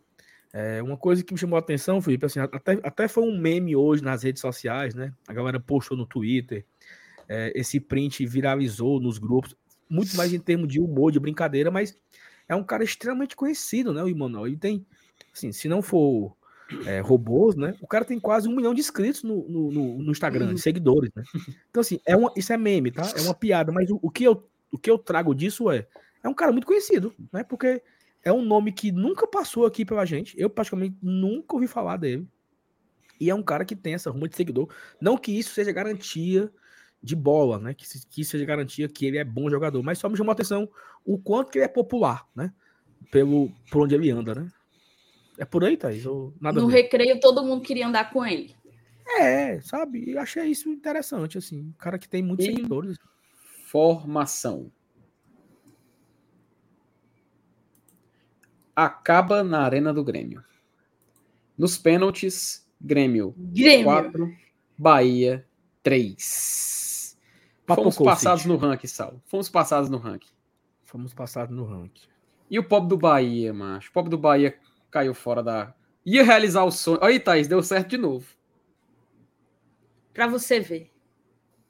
O pobre do Bahia ia realizar o seu sonho jogar pela primeira vez uma semifinal. Meu amigo, mas pense nos bichinhos para bater mal, viu? E, e um tal de Acevedo, que, se eu não me engano, ele foi um investimento grande do Bahia, assim. Opa, é... informação, viu? Chamou, Tem gol falou. do Flamengo, tá? Gol do ah, Flamengo. faz tempo esse aí, gol também, do Flamengo. Também de informação também. Também de informação. Opa. Chamou, falou. Pela primeira vez, o craque Vina não perde pênalti em uma disputa de pênaltis. Posto que não bateu. Rapaz. Não, ele bateu. Ele bateu? Bateu e fez. Ah, rapaz. Pobre o Vina não embora. bateu, não. Peraí, quem, fez, quem, quem marcou os gols do, pena, do, do Grêmio foram Reinaldo, Ferreirinha, Matias Vilhaçante e um tal de A. Henrique, que entrou então, no, Ângelo, no meio da Ângelo Henrique. Ângelo Henrique. É não, mulher. André, André é Henrique, aqui. André Henrique. O Henrique é o nosso aqui. Não é porque o liberal que me mandou, o liberal, enfim, me mandou. Pela primeira vez o Mina não perdeu. Não bateu porque. Exato, é ele não, não perdeu porque não bateu. Porque não cobrou, mano. Pelo amor de Deus. Ei, Luco, vai te lascar. Tu caiu no fake do, do, do liberal, foi? Foi, é o que é que eu pensei, né? O Liberal bateu, o, o, o Vina bateu e fez, né? Ah, mas, meu Deus do céu, mas pobre rei. Vai-se embora, ó, Fortaleza, né? embora. Fortaleza perde uma posição no ranking, né? Pro, pro Grêmio, o Grêmio ultrapassa. O Corinthians, que também é um. Também está nas quartas de final, né? Passou o Fortaleza. E o Grêmio, agora, como semifinalista, também passa então, o Fortaleza. Então a gente cai para nono. Nono lugar, isso. Mas também agora, só se o América Mineiro for campeão da Copa do Brasil e ganhar o brasileiro. E, por exemplo, não vai acontecer, porque a gente sabe que o nosso Ameriquinha jogará a segunda divisão ano que vem. Mas o que eu, te, o que eu queria te, te dizer é que isso aí vai ficar desse jeito. Intervalo lá no Flamengo, tá? É, Flamengo e Atlético Paranaense. Isso aí que eu, que eu ia. Uma coisa que eu ia te perguntar é: mesmo que o Fortaleza seja campeão da Série A, não passa Corinthians e Grêmio. Não, deve passar, mas aí é um cálculo que eu não tenho. Mas, G4. Mas G4 mais, eu acho que não passa. O mais G4 importante, a gente não tem risco de sair do G10 ou tem risco? Não, é, é, só, no, é só se o Grêmio for campeão na Copa do Brasil e talvez do brasileiro não, também. O, o Grêmio já não, não passou. O Grêmio não, não o América. O América, o América, o América. Ah, então no momento a gente tá em nono. A gente pode, no máximo, cair para décimo. É isso que tá dizendo? Não, no máximo cai para nono. Então é G10. Então tá seguro é. o G10. Nós somos o sétimo, certo? Nós somos o sétimo. Hum. Aí nós perdemos uma posição pro Corinthians. Porque o Corinthians Beleza. foi jogar as quartas de final da Copa do Brasil e nós não. Aí, com essa passagem do Grêmio de fase, a gente perde a oitava colocação pro Grêmio. O Grêmio se torna o oitavo. Caiu para nono, né? beleza. Então caímos para nono. Para a gente cair para décimo, o América é o, é o décimo. Então o América, hum. para ultrapassar o Fortaleza, ele tem que fazer muitos pontos. Ele tem tipo que ser campeão da Copa do Brasil e da, e da Série A. Aí o América passa a gente. Não sendo assim, o ah. América não passa. Então o Fortaleza permaneceria em nono lugar. Então essa né? temporada a gente está assegurado um G10 ainda, de ranking CBF. Isso, assegurado no G10. Ah, eu, eu, eu, não, eu não fiz o cálculo, depois eu vou até fazer, assim, que é porque eu não tenho a, a minha planilha de cálculo nesse computador que eu estou aqui. Mas assim, se o Fortaleza, se o, o, o Grêmio foi semifinalista, o Corinthians, o Corinthians foi semifinalista, por exemplo, passa do América, o que é que o Fortaleza teria que fazer para passar eles dois, né? Hum. Ah, ele tem que terminar oito posições na frente. Isso aí eu não, eu não, Esse detalhe eu não sei, talvez eu faça até um vídeo depois. Mas, a grosso modo, estamos em nono lugar, perdemos duas posições. Isso é o ranking. É, isso é o ranking apenas da CBF, né? Ranking da CBF que é. tem com Copa do Brasil e Copa do Brasil e Série A. Uhum. O Roberto até perguntou ali no chat, mas se a posição na Sula interferia. Explica aí, Saulo, porque o da Sula conta para o ranking da Comebol, né? Não, a, o ranking da Comebol ele contempla Sul-Americana e Libertadores, né? E é, importâncias históricas em seus países. São a, as formas que ele, né? coeficiente histórico, assim, né? equipes que são campeões das suas, das suas, das suas ligas nacionais ganham pontos lá no ranking da Comebol e é, participação na Sul-Americana na Libertadores. Então, isso aí não tem nada a ver, não. É, o Fortaleza é o melhor, o melhor nordestino na ranking da Comebol. É, o Fortaleza está no top 60 nesse momento. É brigar ali para talvez chegar no top 50 depois eu vou também fazer essas projeções. É, mas na, na CBF, nós, no máximo, em nono. Isso é o, o, que nós sabemos, né? É, cara, duas horas e vinte de live aqui, quase, né? Agradecer a galera que tá com a gente desde o comecinho aqui. Se você não deixou o like ainda, deixa o like. É, tá bem pertinho de bater 700 likes. Foi até um, uma quantidade de likes super interessante pela audiência, pela concorrência de hoje, né? Concorremos com a Assembleia da, do Conselho concorremos com mata-mata de Copa do Brasil e, e Sul-Americana. Então acabou que foi muito bom aqui a nossa audiência. Thaís, está faltando dois centavos para a gente bater 100 dólares de superchat hoje.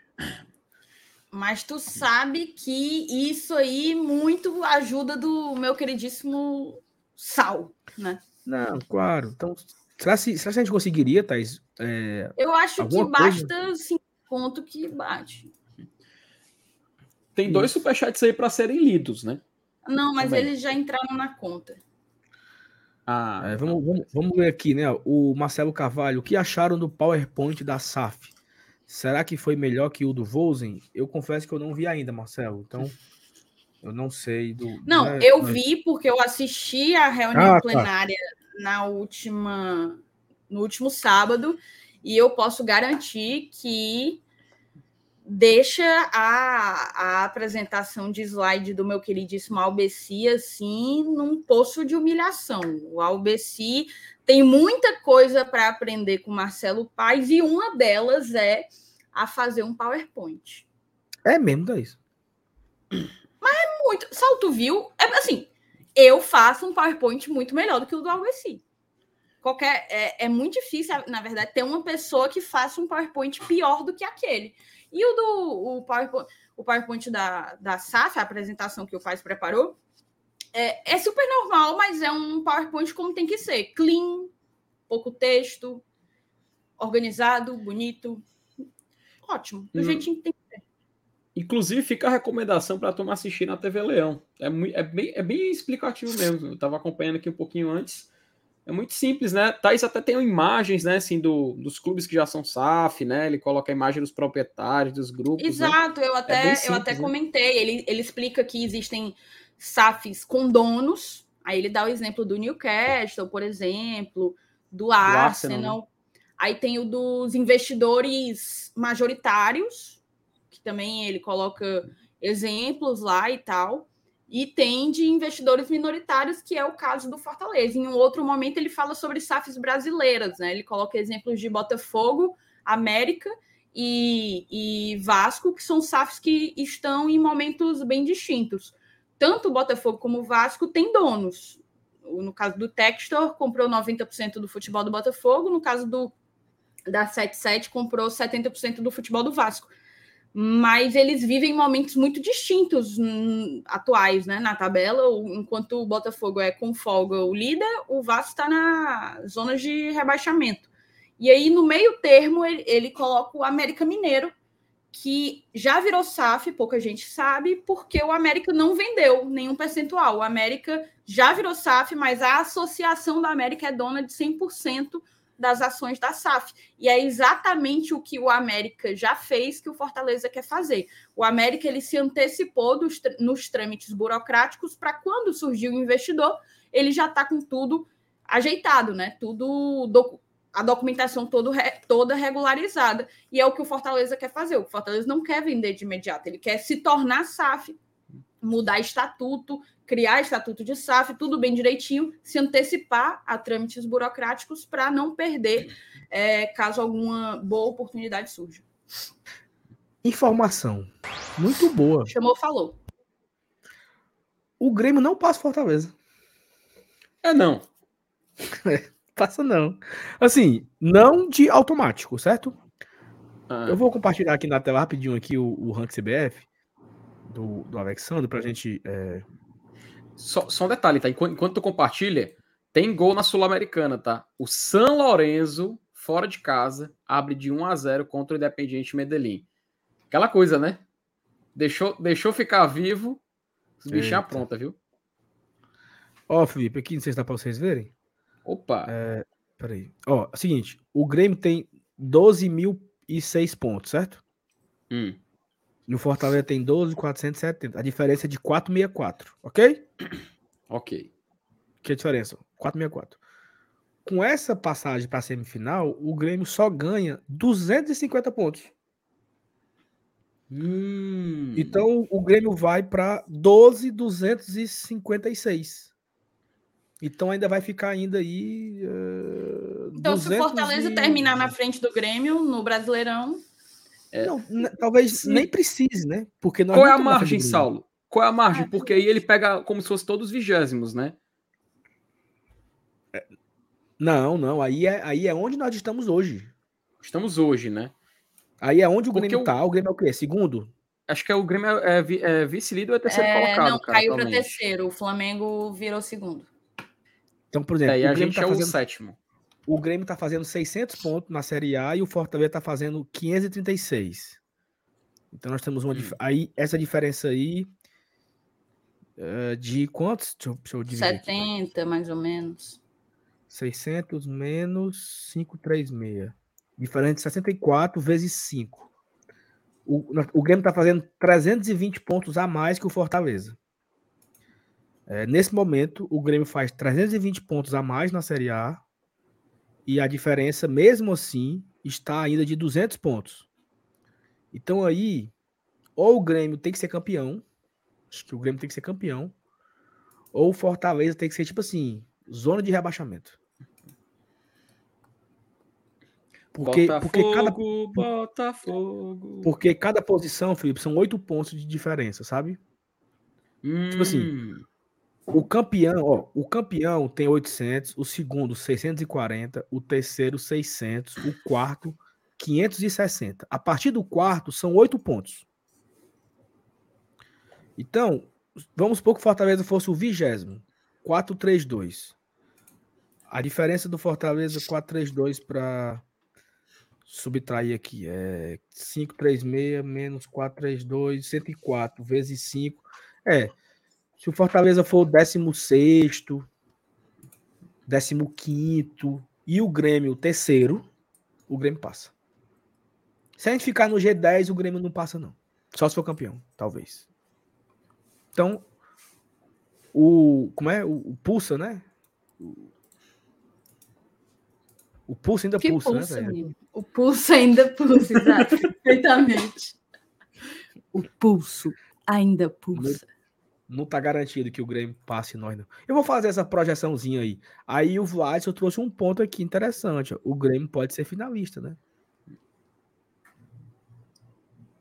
Mas não vai não. Se o Grêmio, se o Grêmio for finalista, aí o Grêmio vai ganhar mais 120 pontos. Só. Não. Sabe por que, que o Grêmio pontos. não vai ser finalista? Porque pega o Flamengo, é? É. é e o Renato, não. quando vê o Flamengo, Ave Maria. É, é 5x0 no Maracanã e 2x0 no, em Porto Alegre. Ele se apavora. É. É Ei, vamos ver aqui as mensagens que tem, ó. Bora. O, o Marcelo falou, né, da SAF, já falei aqui. O Rafael Ratz falou. É o é Edu ajudou, viu? É incrível a memória do Saulo Alves, nosso analista contemporâneo. A Uma Mineira até hoje não se ouve falar em lugar algum. Vamos Chegou até olhar aqui. onde que o Alan tá. Ele tá capaz num... tá, de capaz fora de tá aqui, capaz de estar tá aqui não. no Floresta, não? Porque não Cerrado tava... Aimorés. Esporte Clube. Não, aqui tá dizendo Cerrado Esporte Clube. Ele estava no ano passado lá. Ele tá atualmente no Aimorés. E é.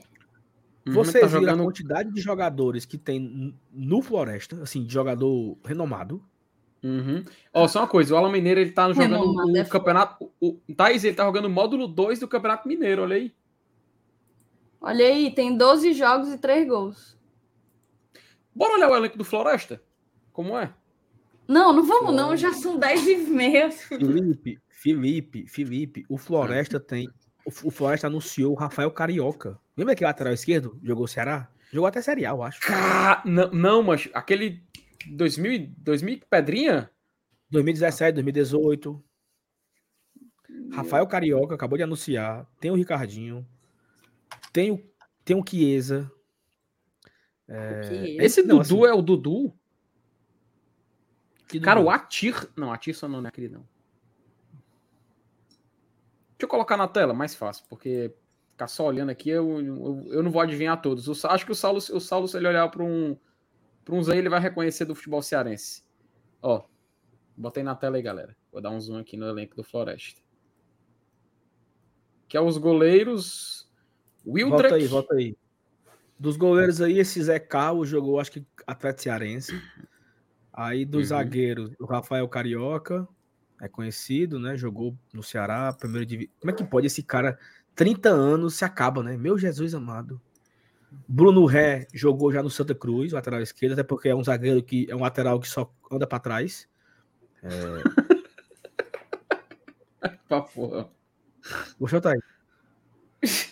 É... Ô, ô Saulo, Mas... Eu desce tenho uma aí, informação muito triste. Hum. O meu queridíssimo Alípio tá sem clube, viu? Oh, meu Deus. Se o Floresta desce quiser, aí, só botar oh, na mesa que ele. Pio, ele o Pio não tá no Floresta, tá, pessoal? O Pio tá no Pacajus. Talvez seja pior, né? O... Só uma coisa, você, tu falou, Saulo, que o Bruno Helli não, não dava para trás, né? Será que é a mesma coisa que quando o nosso amigo ali falou do Pablo Escobar? Mesmo dizer que ele tem uma carreira muito extensa? Isso, com certeza. Perfeitamente. Oh, esse, esse, por favor, clique nesse esquerdinha para saber se é o que jogou aqui em 2017, por favor. Deixa porque deixa eu abrir, deixa eu abrir aqui uma tantos, nova guia, porque senão ele vai. São tantos esquerdinhas, né, no, no futebol, no futebol brasileiro. É... Tem Saulo, um Sampaio 2000... Correr. Não é ele não, viu? Em 2017 ele estava no, no Sampaio, pelo menos acho que não é esse não. Pronto, é, é esse aí do Sampaio então.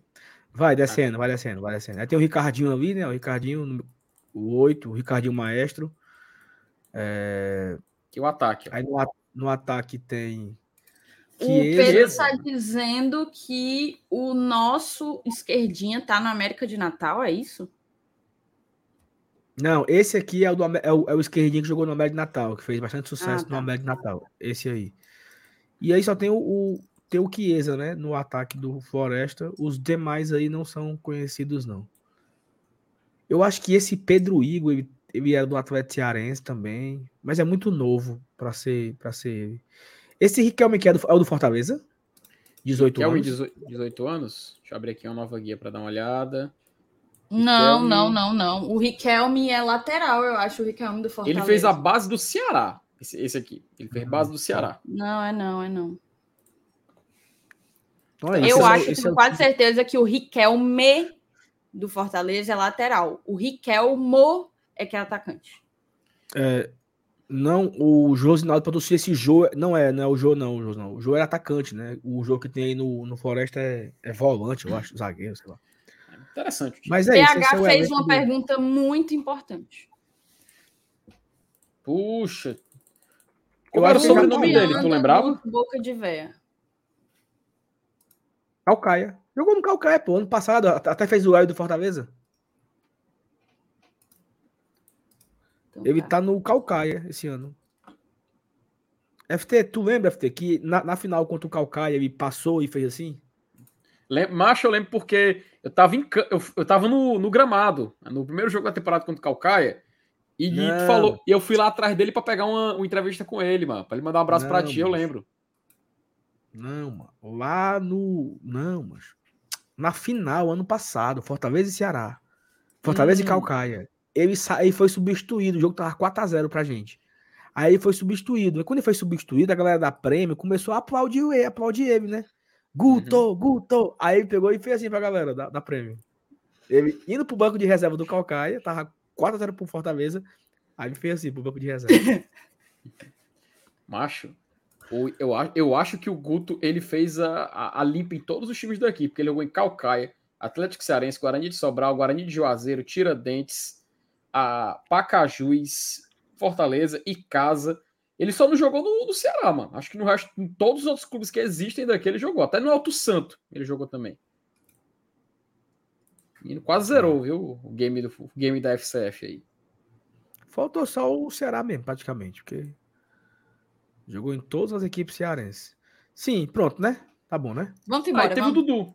O Dudu, a gente falou, né? Que ele mandou aqui para poder fechar e interar. Tamo junto, viu, Dudu? Tamo junto, Edu. É isso, foi, foi muito bom, né? Muito bonzinho. É, a live de hoje, agradecer a todo mundo. Passamos dos 700 likes, foi maravilhoso. Foi. Ó, amanhã de manhã tem vídeo, tá? Trazendo aí é, algumas informações legais sobre o Fortaleza, recordes que o Fortaleza pode quebrar. Inclusive, na... a galera que terminar aqui a live já vai ser encaminhada para lá, tá?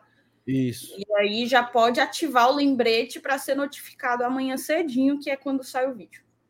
É isso. Aí na, no vídeo de amanhã, alguns recordes do Fortaleza aí, que o Fortaleza vai quebrar na, no jogo, né? Poderá quebrar no jogo contra o Cuiabá, tá? Então assistam o vídeo, compartilhe o vídeo tem muita informação legal. Aquela, aquelas informações que você chega na roda de amigo e fala e fica se gabando. Rapaz, mas acaba. Tu vê isso aonde? Lá no GT.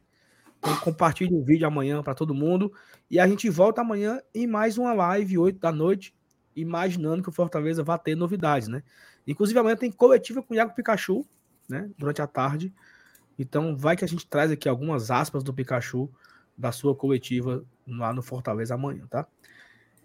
Felipe, amanhã sou eu, tu, Juvenal, né? Se Deus é. quiser. Não, é eu, tu e o R, não, pô. Eu acho que eu, tu e Juvenal é na sexta-feira, eu acho. O Juvenal nunca mais faz live? Porque sexta eu não tô, não.